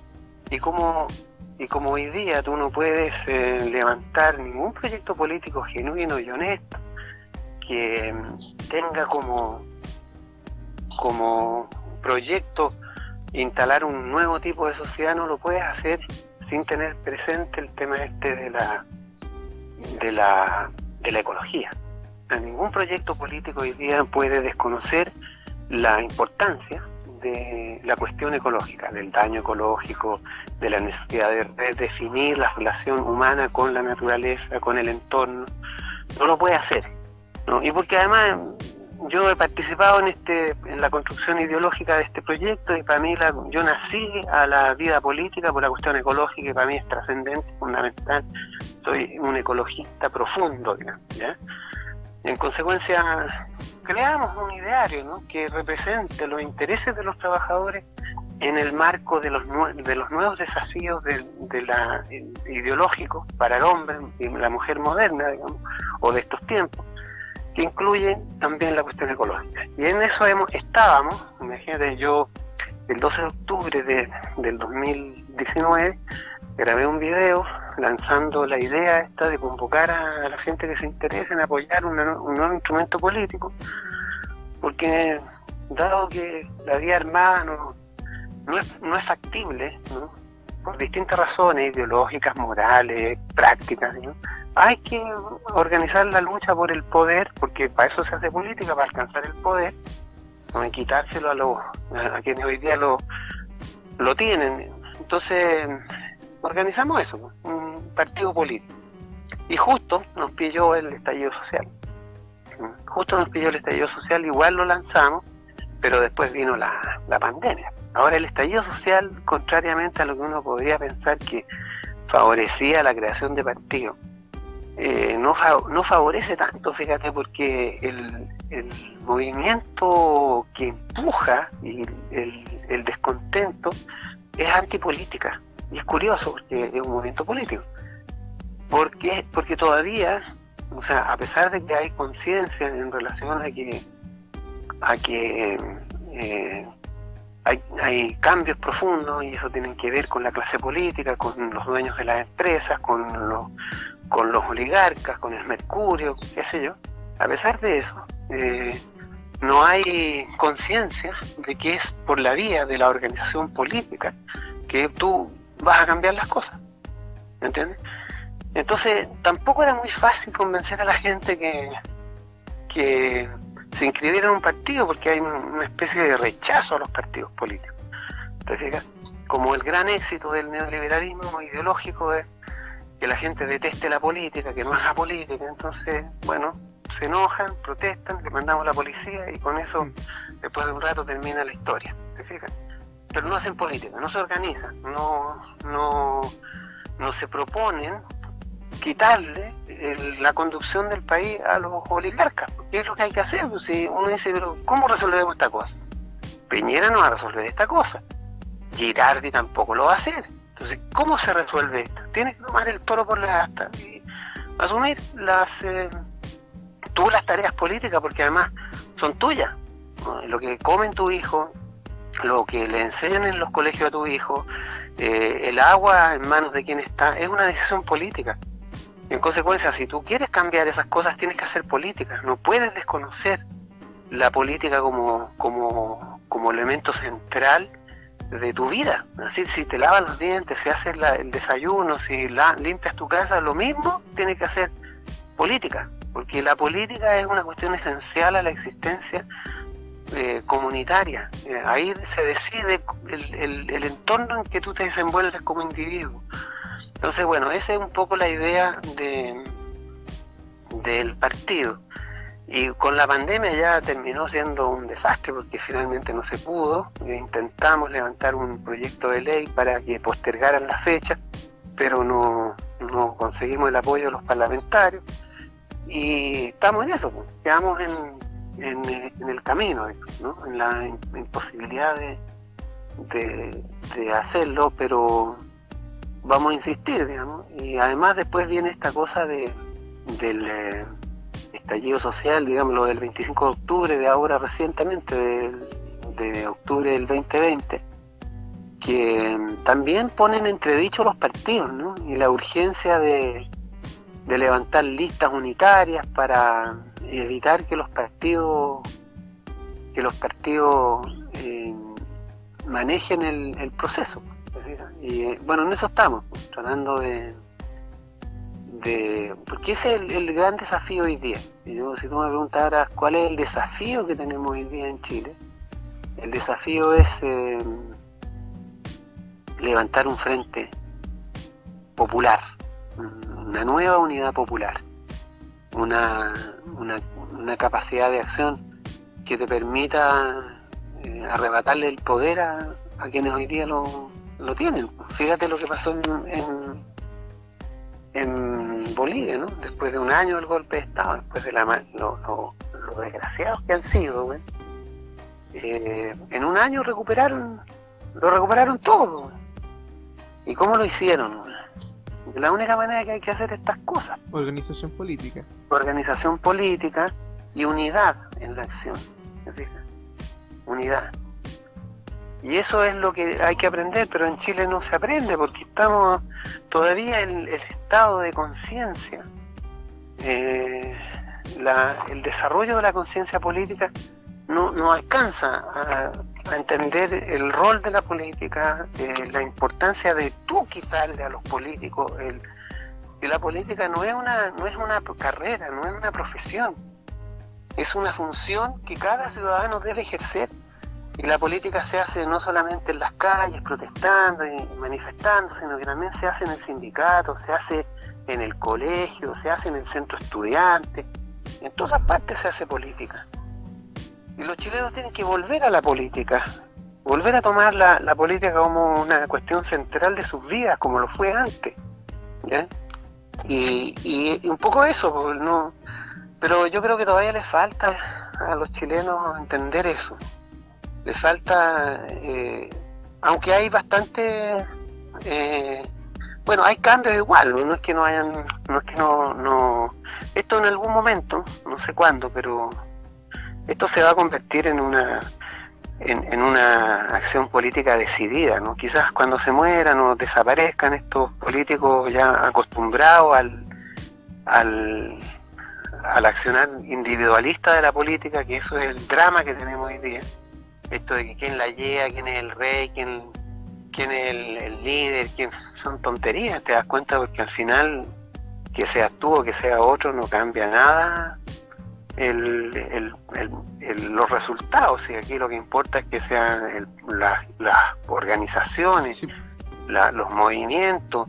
Eso es el poder. Si no es, o sea, imagínate ya, ok, bueno, ya, que sea, sea candidato. Este, hoy día también me han planteado la posibilidad de lanzar una candidatura, pero yo le he dicho, mira, el tema es el siguiente. El año 2013 ya vale porque el estado de conciencia política no estaba tan desarrollado y entonces en el fondo las candidaturas eran levantemos el proyecto, pongamos en discusión, usemos las candidaturas para levantar eh, la idea, el debate, la discusión, hagámoslo para eso.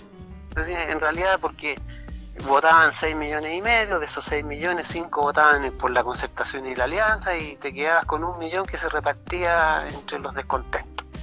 Y no era, no tenía mucha, mucha muchas implicancias, ¿me entiendes? Pero hoy día tú estás en un escenario muy distinto, tú tienes un 80% de chilenos que tienen claro cuál es el problema. Tienes un 80% de chilenos que, porque antes yo me acuerdo cuando yo fui candidato, yo discutía con los, con los políticos en los canales de televisión, decía, mira, si ustedes no son más del 10%, estas las encuestas dicen mm. que ustedes no tienen más aprobación que el 10%, pero la gente finalmente votaba igual por ellos. ¿Te fijas? Entonces hoy día tú tienes un resultado, porque más que el, el, apruebo, que fue significativo e importante, más importante fue el rechazo a la convención mixta. Yo pensé que iban a estar como en el 40% la convención mixta, pero quedó eh, reducida al 18%, al 19%. Entonces hay un rechazo a la clase política. Hoy día tienes la posibilidad, hoy día tienes la posibilidad concreta y real. Cuando yo fui candidato me tenía la posibilidad de, en el mejor de los casos, llegar al 20%. En el mejor de los casos. Hoy día tienes la posibilidad de llegar al 80%. Hoy día tienes la posibilidad de cambiar la constitución y lo que se te cante. ¿Me entiendes? Lo que se te cante porque hoy día tienes el 80%, nunca en la historia política de este país habías tenido un 80% de, de conciencia política respecto a dónde están los problemas y quiénes, quiénes son el problema. Entonces no puedes hoy día usar la política como una plataforma para levantar proyectos y ver cómo nos va con los proyectos y para dónde va la micro, si ya sabemos para dónde va la micro. Entonces hoy día la obligación moral la obligación política y la obligación de, en términos de inteligencia es levantar una sola lista de independientes o de lista única, digamos, unitaria, que venga de, la, de los movimientos sociales, que venga de las luchas de, por el agua, por el bosque, por el suelo, por, eh, por, los, por los niños del Sename, por los derechos de las mujeres, todos esos que han luchado por todas esas grandes tareas que son largas y de largos años, esos tienen que ser capaces de levantar un proyecto común y una lista unitaria y una candidatura a, una candidatura a las elecciones parlamentarias, eh, eh, presidenciales, eh, comunales, qué sé yo. Bueno, una sola, porque hoy día tenemos la posibilidad de conseguir una victoria política como nunca en la historia de este país se ha, se ha logrado, porque nunca hemos tenido un 80% de personas, de ciudadanos disponibles, dispuestos a que las cosas cambien nunca. Entonces hoy día no es llegar y decir, oye, mira, ya, tiremos al Mercedor, tiremos a la Rostana de nuevo, tiremos al otro, porque no, no se puede. Esa sería una irresponsabilidad mayúscula. Entonces hoy día hay que trabajar en política, no en levantar candidaturas, sino que en levantar listas y frentes políticos capaces de arrebatarle el poder a la oligarquía. Hoy día lo podemos hacer, hoy día existe la suficiente base política para hacerlo, entonces no te puedes gastar la vida en, la tontería esta de que, que, ¿quién, va a ser el candidato, quién es el candidato. Eso no es lo relevante hoy día. Quizás cuando, cuando éramos apenas, cuando a, a todo reventar podíamos pelear por el 20% de los que votaban, pero hoy día es el 80%. Entonces no está bien esto de, hacer este, este festín, este, este desmadre de candidatos, de una cosa, pero llega a haber vergüenza ajena. Imagínate que después del 18 de octubre del, 2000, del 2019 presidencializaron esta, esta, esta cuestión. Pues, o sea, imagínate, los cabros le están sacando los ojos, le están sacando la cresta, los meten presos, están arriesgando 15 años de prisión. Ahí está lleno de presos políticos. Dicen que el 5% de la población penal hoy día son presos políticos. Y estos muchachos, incluidos Hadwe y el Partido Comunista, haciendo de todo esto el, el festín de los candidatos. Eso me parece una irresponsabilidad muy grande, una falta de sentido político. Tú no puedes convertir esto, no puedes presidencializar esto, tienes que insistir en la única posibilidad que tienen los pueblos de cambiar su historia, es la unidad en la acción política, la unidad en la acción política. Si tú no tienes unidad en la acción política, entonces te van a joder, te van a reventar, te van a derrotar. Y para eso vamos en, abril, ¿eh? tal como estamos ahora, vamos derechito a una derrota, pero grotesca. Y tú vas a ver como entre los, los faranduleros de la tele, los Extingo y, Sociedad Anónima, hmm. van a entrar ahí, más los políticos, más los disfrazados de independientes, más todo, y van a terminar haciendo la constitución que Pinochet les dicte desde la puta tumba donde está el huevo. Eso va a ser. ¿ya? ¿Y por qué? Porque no hay, no hay una, no, hay hoy día, o sea, entre los distintos grupos y agrupaciones que, más o menos están en sintonía con, el, con la voluntad popular, con, con los intereses de los, del pueblo, no, no, no hay esa madurez política. No hay, yo no la veo, no la veo. Eso está trazado también por una de las trabas del, propias del proceso constituyente, desde la ley eh, 21.200 creo que eh, que no te no, no permite el desarrollo independiente dentro de la convención. Eso ya es un hecho. Es, muy poco probable de que vaya un, un independiente a la a la, a la convención y en el mejor de los casos lo haría con un pacto por omisión con un partido. Claro. Ahora, pero el tema es el siguiente, si, si, si, si se pusieran de acuerdo, si estuvieran todos contestes, como, se, como dicen en, en, términos jurídicos, y lograran eh, una, una fuerza única, una lista única, ¿tú crees que no consigue la firma? ¿Cómo las conseguía con este cabrón con de, de, París y bueno, el mismo Ricardo Israel bueno, y todas estas que se postulan de candidatos consiguen las firmas? y las consiguen rapidito. ¿Por qué no las vamos a conseguir si tenemos un 80% de gente que quiere cambiar? Si también aquí hay un problema de los liderazgos de, del sector popular, ¿me entiendes? Que no se ponen de acuerdo, que no se articulan, que no levantan una lista unitaria y van a pelear contra las dificultades que esta, que esta cosa te ofrece. No, no, no te la van a regalar, no te la van a regalar, nunca te la van a regalar. Pero si tuviéramos eso, yo te aseguro que logramos levantar una candidatura, una, una lista unitaria, si, si, si los liderazgos, si, imagínate que ahora se levantó el, esta gente de, de Noma FP, los mismos que empezaron a levantar esta tontería de, no sé si tú te acuerdas cuando salió esto de la Plaza de la Dignidad, estos huevones del, del colegio profesores, del Noma FP, de la, de la ANEF, levantaron un campamento de la dignidad ahí entre el Parlamento, entre el ex edificio del ah, Congreso. sí, sí, Y ahí se dedicaban a dar conferencias los weones, y hablaban, y hablaban, y hablaban. ¿Por qué hicieron eso? ¿Por qué levantan una cuestión paralela? Bueno, estos mismos ahora están levantando candidaturas independientes. ¿Y quiénes son ellos? El Partido Socialista, el Partido Humanista, el Partido Comunista. Todos están ahí. Esos son, son expresiones de los partidos. Le ponen el nombre de independiente y todo, pero eso es mentira. Todos, esos, todos esos dirigentes son políticos, están metidos en los partidos políticos y trabajan dentro de sus organizaciones para beneficio de sus partidos políticos.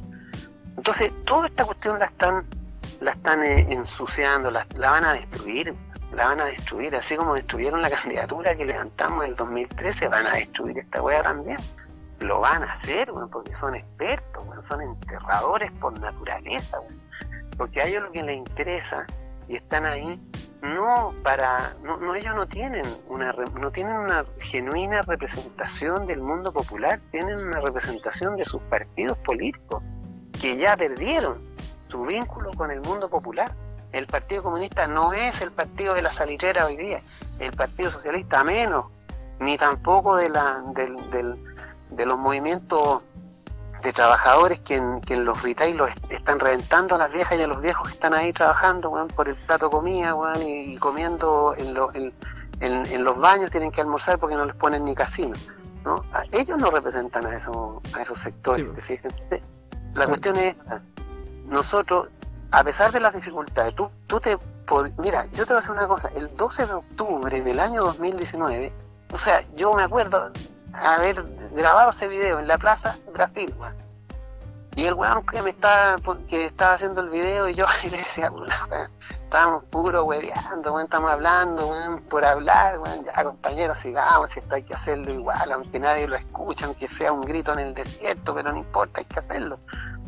Que este país ya está, ya no aguanta más, que los niveles de abuso, la represión en los colegios, weón, todo eso lo dijimos ahí.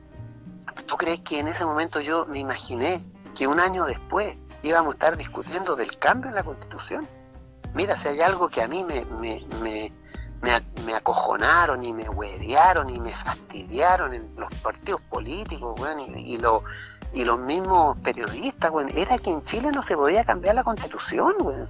Pero hasta en las radios locales más cagonas, weón, en este país te decían, no, que usted pretende hacer algo que no se puede. Y yo qué es lo que decía, que me iba a demorar cinco minutos en convocar a un, a un plebiscito. Yo no iba a hacer un plebiscito en cinco minutos, yo iba a convocar en menos de cinco minutos, pues. Festinaba un poco yo la weá porque decía, me voy a demorar menos que Chávez en convocar el- a un Mm. plebiscito. Chávez se demoró 20 minutos, yo me voy a demorar 5 minutos. Porque en convocar un plebiscito no, es- no es drama, pues. Si es puro, es un discurso, weón, que lo hace eh, a la salida de, de- de tu oficina. Bueno, era, mira, le metieron en la cabeza a este país que no se podía cambiar la constitución, que era imposible, que no había manera de, cambiar la constitución. Mira, si es tan, absurdo esto, que hay gente que hay en las redes sociales, y esto no, no tiene que ver con la gente, sino que con cómo, cómo se hace el debate, ¿no es cierto? Te dicen, pero ¿qué va a decir el Tribunal Constitucional si cambiamos la constitución? Es como que ridículo, ¿cachai? Como, a ver, si vamos a cambiar la constitución, el Tribunal Constitucional no tiene más que irse a dormir una buena siesta, bueno, váyanse de vacaciones mientras cambiamos la constitución, y después estudiense la nueva para funcionar como tribunal, ¿me entiendes? Pero ¿cómo el Tribunal Constitucional hoy día, el que vigila que no se, no se incumpla esta constitución, va a regular cómo va a ser la nueva constitución? Es totalmente estúpido. ¿Te fijas lo estúpido que es? Bueno, pero hay gente que cree que el Tribunal Constitucional tiene alguna potestad para impedir que la Constitución se cambie. No puede ser. weón. Pero así está deformada la, la- lógica y el pensamiento eh, político en Chile. Entonces, hoy día, la gran tarea, el gran desafío, es levantar listas unitarias para la, para la convención. Y entrando en la convención por, dere- por derecho propio, weón, porque representa la voluntad soberana del pueblo, porque el pueblo te puso ahí, tú decides cómo se hace esa convención y la convierte en asamblea constituyente, punto. Uno dice, no, pero el Marcel Cruz está loco, pero ¿por qué voy a estar loco? ¿Tú sabes qué es lo que hicieron los revolucionarios franceses? Cuando se inicia la Revolución Francesa, y era una situación muy parecida a la que hoy día estamos viviendo en Chile, hambre en las calles, miseria, los reyes se habían gastado toda la plata en una guerra con Estados, en Estados Unidos con Inglaterra, y los despilfarros de la, de la, de la nobleza, y bueno, cuando tenían hambre sacaban declaraciones en ese entonces igual de pelotudas como las que sacaban estos hueones acá, que no, si tienen hambre, no tienen pan, que coman torta, decía la reina. Aquí le decían, bueno, si no, si le sale muy caro el metro, pues que se levante más temprano, ¿no? Y si no, vaya y le compre flores a su polola y, va a estar feliz. Esas declaraciones pelotudas solamente se entienden en un país donde la clase política, no tiene idea qué Cresta está haciendo donde está. Solo están protegiendo sus intereses y sus negocios. ¿ya? Bueno, en Francia, en Francia, los revolucionarios franceses aceptaron la convocatoria del rey, bueno. El rey llamó a una cuestión que se llamaba eh, los estados generales.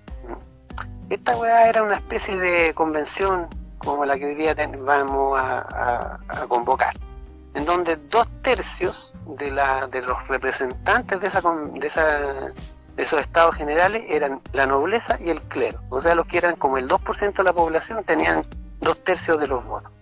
Y los revolucionarios franceses aceptaron participar ahí, entraron en, la, en los estados generales.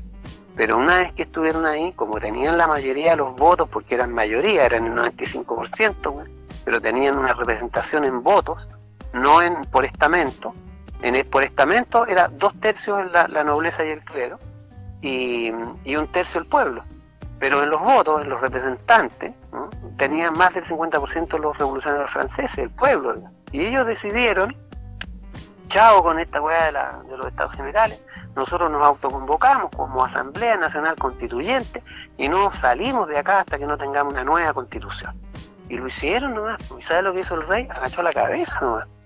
Porque era la voluntad soberana del pueblo y porque el pueblo francés estaba en la calle. Se habían tomado las calles, tenían juntas de vigilancia, como en las primeras líneas.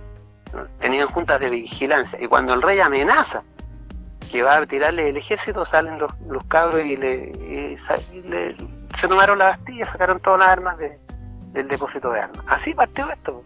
Entonces, ¿por qué el pueblo de Chile le hacen una ley, la 21.200, que es absolutamente mañosa, malintencionada, con el objeto absoluto de impedir los cambios, hecha por un Congreso que no tiene cero representación, que no es la voluntad soberana del pueblo, tienen que aceptar esas reglas cuando se constituyen en convención.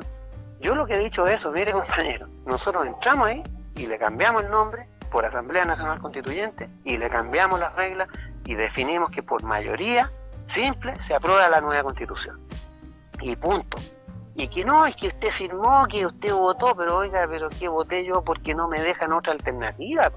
Si a mí me dicen, mira, este es el único camino por el cual puedes llegar al bebedero de agua, lo tengo que andar nomás. Pero una vez que yo esté en el bebedero de agua, yo veo si me devuelvo por el mismo camino. ¿Me entiendes? No, no es una cosa que yo voluntariamente acepte. Yo no acepté esta ley 21.200. Es la que ellos pusieron para poder progresar en el proceso político. Pero en este mismo proceso político, como pueblo organizado, como pueblo consciente de sus derechos, tomo las decisiones que corresponden. Y una vez instalado en la convención, tú tomas las decisiones porque la voluntad soberana del pueblo es la ley divina en este caso. Y si Dios baja del cielo y le dice al Papa que usted ya no es más el Papa, sino que ahora esta es la nueva Biblia y usted se acabó, ya no es más autoridad, es Dios, pues si Dios es el que funda la iglesia. Pues. Y el Papa es, un, secundario. ¿no? Entonces aquí es como que viene Dios y le dice al Papa, mire usted señor, ya no es más el Papa, ya usted no me representa y esta Biblia no es la que yo quiero, quiero esta Biblia porque yo soy Dios. Y el Papa le dice, ándate a la cresta, bueno, yo soy el Papa, bueno, y tú no existes, no, Y desconocen, es como si, en Chile es como si en la iglesia desconocieran la voluntad de Dios, ¿ah? es más o menos así.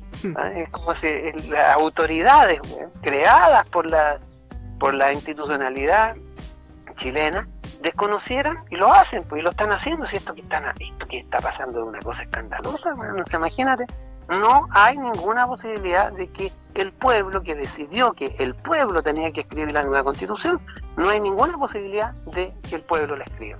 Y, y para raja, ni los parlamentarios y los candidatos han salido, pero candidatos se han salido del closet, todos los que quieren estar ahí ganando 15 millones de pesos, en el Parlamento han salido todos a la calle. Y, y, los periodistas, y impresionante, o sea, no se están desconociendo la voluntad soberana del pueblo de manera descarada, ni siquiera Pinochet lo hizo, Pinochet engrupió, mintió, faltó a la verdad, inventó un, plebiscito, este plebiscito le dio el 80% a él, ya. Ni siquiera se atrevió a, a desconocer eso, ¿entiendes? Acá lo están haciendo. O sea, les da lo mismo. Les da lo mismo que la voluntad del pueblo sea que ellos no sean parte de la nueva de quienes escriben la constitución y no lo están respetando. Ni siquiera ellos están respetando sus propias reglas. Ni siquiera sus propias reglas. Y piden que nosotros, si llegáramos a entrar a la, a la convención, respetemos sus leyes. No, esta es una cuestión, solo es posible en Chile, ¿no? Y es posible, entre otras cosas, y eso es lo, que a mí me duele, ¿no? Porque nosotros estamos, eh, o sea, nuestra, los líderes que deberían levantar un proyecto político unitario, una lista unitaria, y que debieran tener la, la convicción política. Oye, si nunca te van a regalar otra vez en la vida, un 80% de base popular para levantar un proyecto y ganar una elección. Nunca te la van a regalar. Nunca. Más. Esto va a ser, eh, esto no, no, en la historia de Chile es primera vez que ocurre. Es primera vez que ocurre. ¿Y cuándo va a ocurrir de nuevo? Bueno, eso es, eso es lo lamentable. Yo creo que, eh, la, la, la obligación, y yo desde acá, si es que tú puedes hacer, yo convoco a la cordura, a los dirigentes sociales, a las dirigentes sociales, a los luchadores políticos, a los luchadores sociales, a las luchadoras sociales, a que se convoquen distrito por distrito y levanten una lista unitaria para ganar la convención. Y si no lo hacemos, mm, esto no esto va a seguir su, el curso que, que la oligarquía quiere que siga. Sí. Ahora, eh, dos preguntas relacionadas con, temas relativos a la, a la, nueva constitución que no se han hablado mucho y yo creo que deberían hablarse. El primero, eh, lo quiero hacer en relación y con base de, tu libro, eh, El Manifiesto Ecosocialista. Ya. En donde tú planteas que hay que reformular la, la relación eh, hombre-naturaleza, porque la, la, que tenemos ahora es propia del sistema capitalista eh, antropocéntrica, ¿cierto? Sí. Y que tenemos que avanzar hacia una relación más lineal y donde estemos en equilibrio con, el ecosistema, horizontal. Sí. ¿Cómo, podemos, ¿Cómo, podemos, lograr eso con la nueva constitución? Y la, la otra pregunta es, eh, a nosotros en Latinoamérica se nos conoce como los israelíes de Latinoamérica se nos conoce como unos hueones sucios con los países vecinos, eh, cochinos, hemos sido mala clase y, y yo creo que yo creo que si vamos a avanzar hacia una sociedad de derechos también tenemos que avanzar hacia la integración latinoamericana. ¿Y cómo podemos plasmar eso en, en una nueva constitución? Mira, eso no es tan difícil de hacerlo, pues si es cuestión de, por ejemplo, integrar en la, en, la Constitución los derechos de los animales, integrar que recursos como los, las pesqueras, los, eh, los ecosistemas eh, boscosos, las cordilleras no pueden ser explotados más allá de su capacidad de autogeneración. Eso se escribe, digamos, eh, yo no lo veo tan difícil, lo mismo que la integración latinoamericana. El problema porque una cuestión es, la constitución, lo que está escrito ahí, y otra cosa es que eso se cumpla, ¿no? Y la, posibilidad que se cumpla es que la ciudadanía tenga, tenga la fuerza para hacer eh, valer sus derechos. Y eso es lo que no está garantizado por una constitución. La constitución puede ser maravillosa, pero si esta constitución la violan sistemáticamente, como es lo que recomendaba Diego Portales, que la constitución era estaba ahí para ser violada por, quienes tienen el poder. Bueno, eh, las constituciones es un, es, un, es un reflejo, ¿no es cierto?, de, del orden que debe, eh, que debe regir en una determinada sociedad. Eh, la constitución no es tan difícil que recoja todos estos elementos que hay que obviamente ponerlos desde un punto de vista jurídico y, ordenado, qué sé yo, pero eso, todos esos principios pueden operar. Si tú, o, si tú operacionalizas el principio del respeto a la vida, toda forma de vida es respetable y tiene que ser tratada con dignidad, eso puede estar en la Constitución. Puede estar en la Constitución la democratización de las Fuerzas Armadas, de, lo, de la policía, de, los tribunales, que son cosas que, obviamente tienen que ocurrir, porque no puede ser que, nosotros estemos manteniendo un orden institucional en donde la, las Fuerzas Armadas están al servicio de una de uno de los de los de las clases sociales que, que, gobiernan, de la oligarquía, ¿no? Eso no puede ser. Y, y, de qué manera tú cambias eso? Cambiando la constitución y cambiando el, el hecho de que sean eh, institutos no deliberantes, porque sí lo tienen que ser, porque no puede estar en manos de, de, gente que no delibera, que no tiene criterio, que no tiene conciencia política, el uso de las armas, no, no puede ser, simplemente no puede ser. ¿no? y menos la justicia. Ahora, para mí lo fundamental es que el estado de conciencia política de la ciudadanía sea eh, esté profundamente desarrollado. Y eso yo creo que es lo que garantiza que una constitución escrita con estos principios de soberanía, de respeto por el medio ambiente y de, respeto por toda forma de vida, eh, la manera que eso, que eso ocurra, la, fuerza que tenga esa constitución, va a depender del estado de conciencia y de la acción política de la ciudadanía. Aquí el llamado es obviamente a que, eh, que entendamos el rol central de la política. Que sin, si no entendemos ese rol central, entonces vamos a ser siempre víctimas de los, de los sinvergüenzas, de los mercaderes, de los aprovechadores, de los que no tienen escrúpulos y que se van a instalar en el poder porque ellos no tienen ningún problema, matar, destruir, humillar, eh, mentir, faltar a la verdad y, de esa manera instalarse en el poder. Entonces la gente, el llamado a, los pueblos es a, cambiar esta conciencia. ¿no? Imagínate, eh, Chile dicen que es un país racista, pero en el movimiento, en el movimiento popular que, hizo el, el 18 de octubre, bueno, la gente levantaba banderas mapuches. Entonces quizá en la base popular, en la sociedad chilena, hay menos eh, eh, racismo del que, del que acontece en las, en las esferas, ¿no? En las altas esferas. Digo yo, ¿no? Sí, pues, sí. Bueno, Marcel, yo, yo creo que ya estaríamos terminando porque en realidad a mí ya se me acabaron todas las preguntas. Eh, no sé si te gustaría, te gustaría decir algo para ir cerrando. No, solamente decir, eh, eh, digamos, incentivar a, los que escuchan esto, que los, a los que leen esto, que, que tomen esto, esta conciencia de la cuestión política. Y que obviamente empujen a, su, a sus líderes, a los que conducen los movimientos sociales, a los trabajadores, a las trabajadoras, a la, a la urgencia de la unidad en torno a un proyecto político para transformar Chile. Yo creo que eso es lo que lo que está pendiente y lo que hay que hacer, Y dejar de tener miedo a la política. La política es como es como el pan nuestro de cada día. Si tú no haces políticas te van a joder, como nos han jodido. Te van a joder.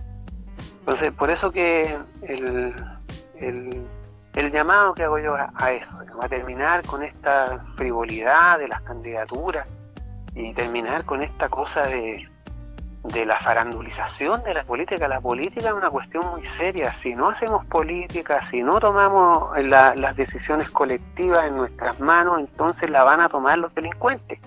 Y los que van a joderse ya no somos nosotros, sino que son nuestros hijos, los que vienen después.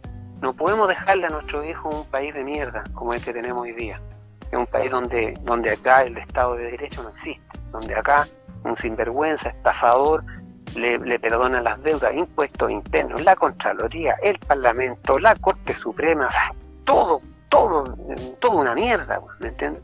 Los jueces, los fiscales, todos trabajando para, para los oligarcas. Eso es lo que pasa cuando la gente se desentiende de la política. Eso es lo que pasa cuando no entendemos que la política es tan importante como levantarse en la mañana y lavarse los dientes tan importante como hacer la comida, como limpiar la casa. Y tú no limpias tu casa, se te llena de ratones, cucarachas y se te pudre.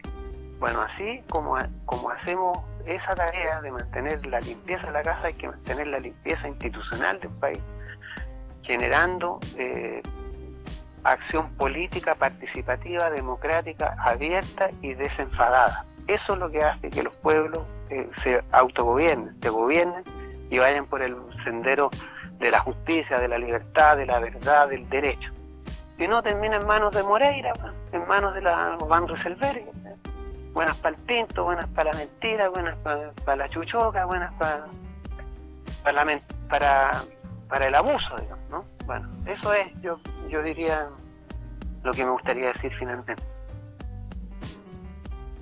Ok, entonces, bueno, con eso estaríamos finalizando. Eh, yo te quiero dar las gracias por, acceder a esta entrevista nuevamente y, y desearte lo mejor en, el proceso, en la formación del partido eh, y en todo lo que tenga que ver con, eso, con el, con el desarrollo que, tenga el proceso de, tu partido político, porque igual es, es- es bien complicado el tema.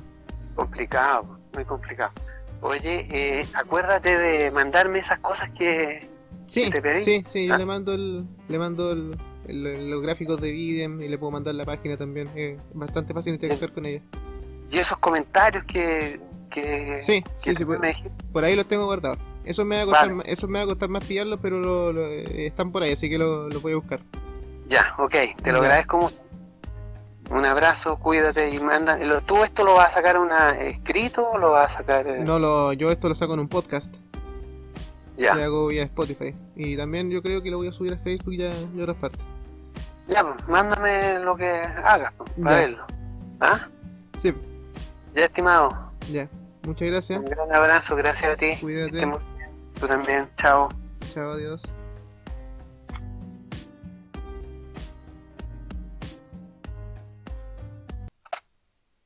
Esta canción es Gabriel Celaya, poeta español. Se llama La poesía es un arma cargada de futuro. Eso es lo que nos hace falta, un poco de poesía. Cuando ya nada se espera personalmente exaltante, más se palpita y se sigue más acá de la conciencia, ciegamente existiendo, fieramente afirmando, como un pulso que golpea las tinieblas, que golpea las tinieblas. Porque vivimos a golpes, porque apenas si nos dejan decir que somos quien somos. Nuestros cantares no pueden ser sin pecado un adorno. Estamos tocando el fondo, vivimos tocando el fondo. Poesía para el pobre, poesía necesaria como el pan de cada día, como el aire que exigimos siete veces por minuto para ser y en tanto somos, dar un sí que glorifica. No es una poesía gota a gota pensada, no es un bello producto, no es un fruto perfecto, es lo más necesario, lo que no tiene nombre son gritos en el cielo y en la tierra son actos. Porque vivimos a golpe, porque apenas si nos dejan decir que somos quien somos. Nuestros cantares no pueden ser sin pecado un adorno. Estamos tocando el fondo, estamos tocando el fondo. Y esta es la parte que más me gusta de la canción. ¿eh? Maldigo la poesía, concebida como un lujo cultural de los neutrales que lavándose las manos se desentienden y evaden. Maldigo la poesía de quien no toma partido, partido hasta mancharse, porque vivimos a golpe, porque apenas si nos dejan decir que somos quien somos. Nuestros cantares no pueden ser sin pecado un adorno. Estamos tocando el fondo, vivimos tocando el fondo. la dignidad cuesta un tanque en la moneda, aunque cueste un tanque en la moneda, aunque cueste lo que cueste, la dignidad de los trabajadores no se debe alcanzar. Si hay algo que yo detesto es la cobardía política. Si hay algo que falta en Chile es valentía moral para enfrentar la indignidad con que han, han estado los trabajadores. Estamos tocando el fondo, vivimos tocando el fondo.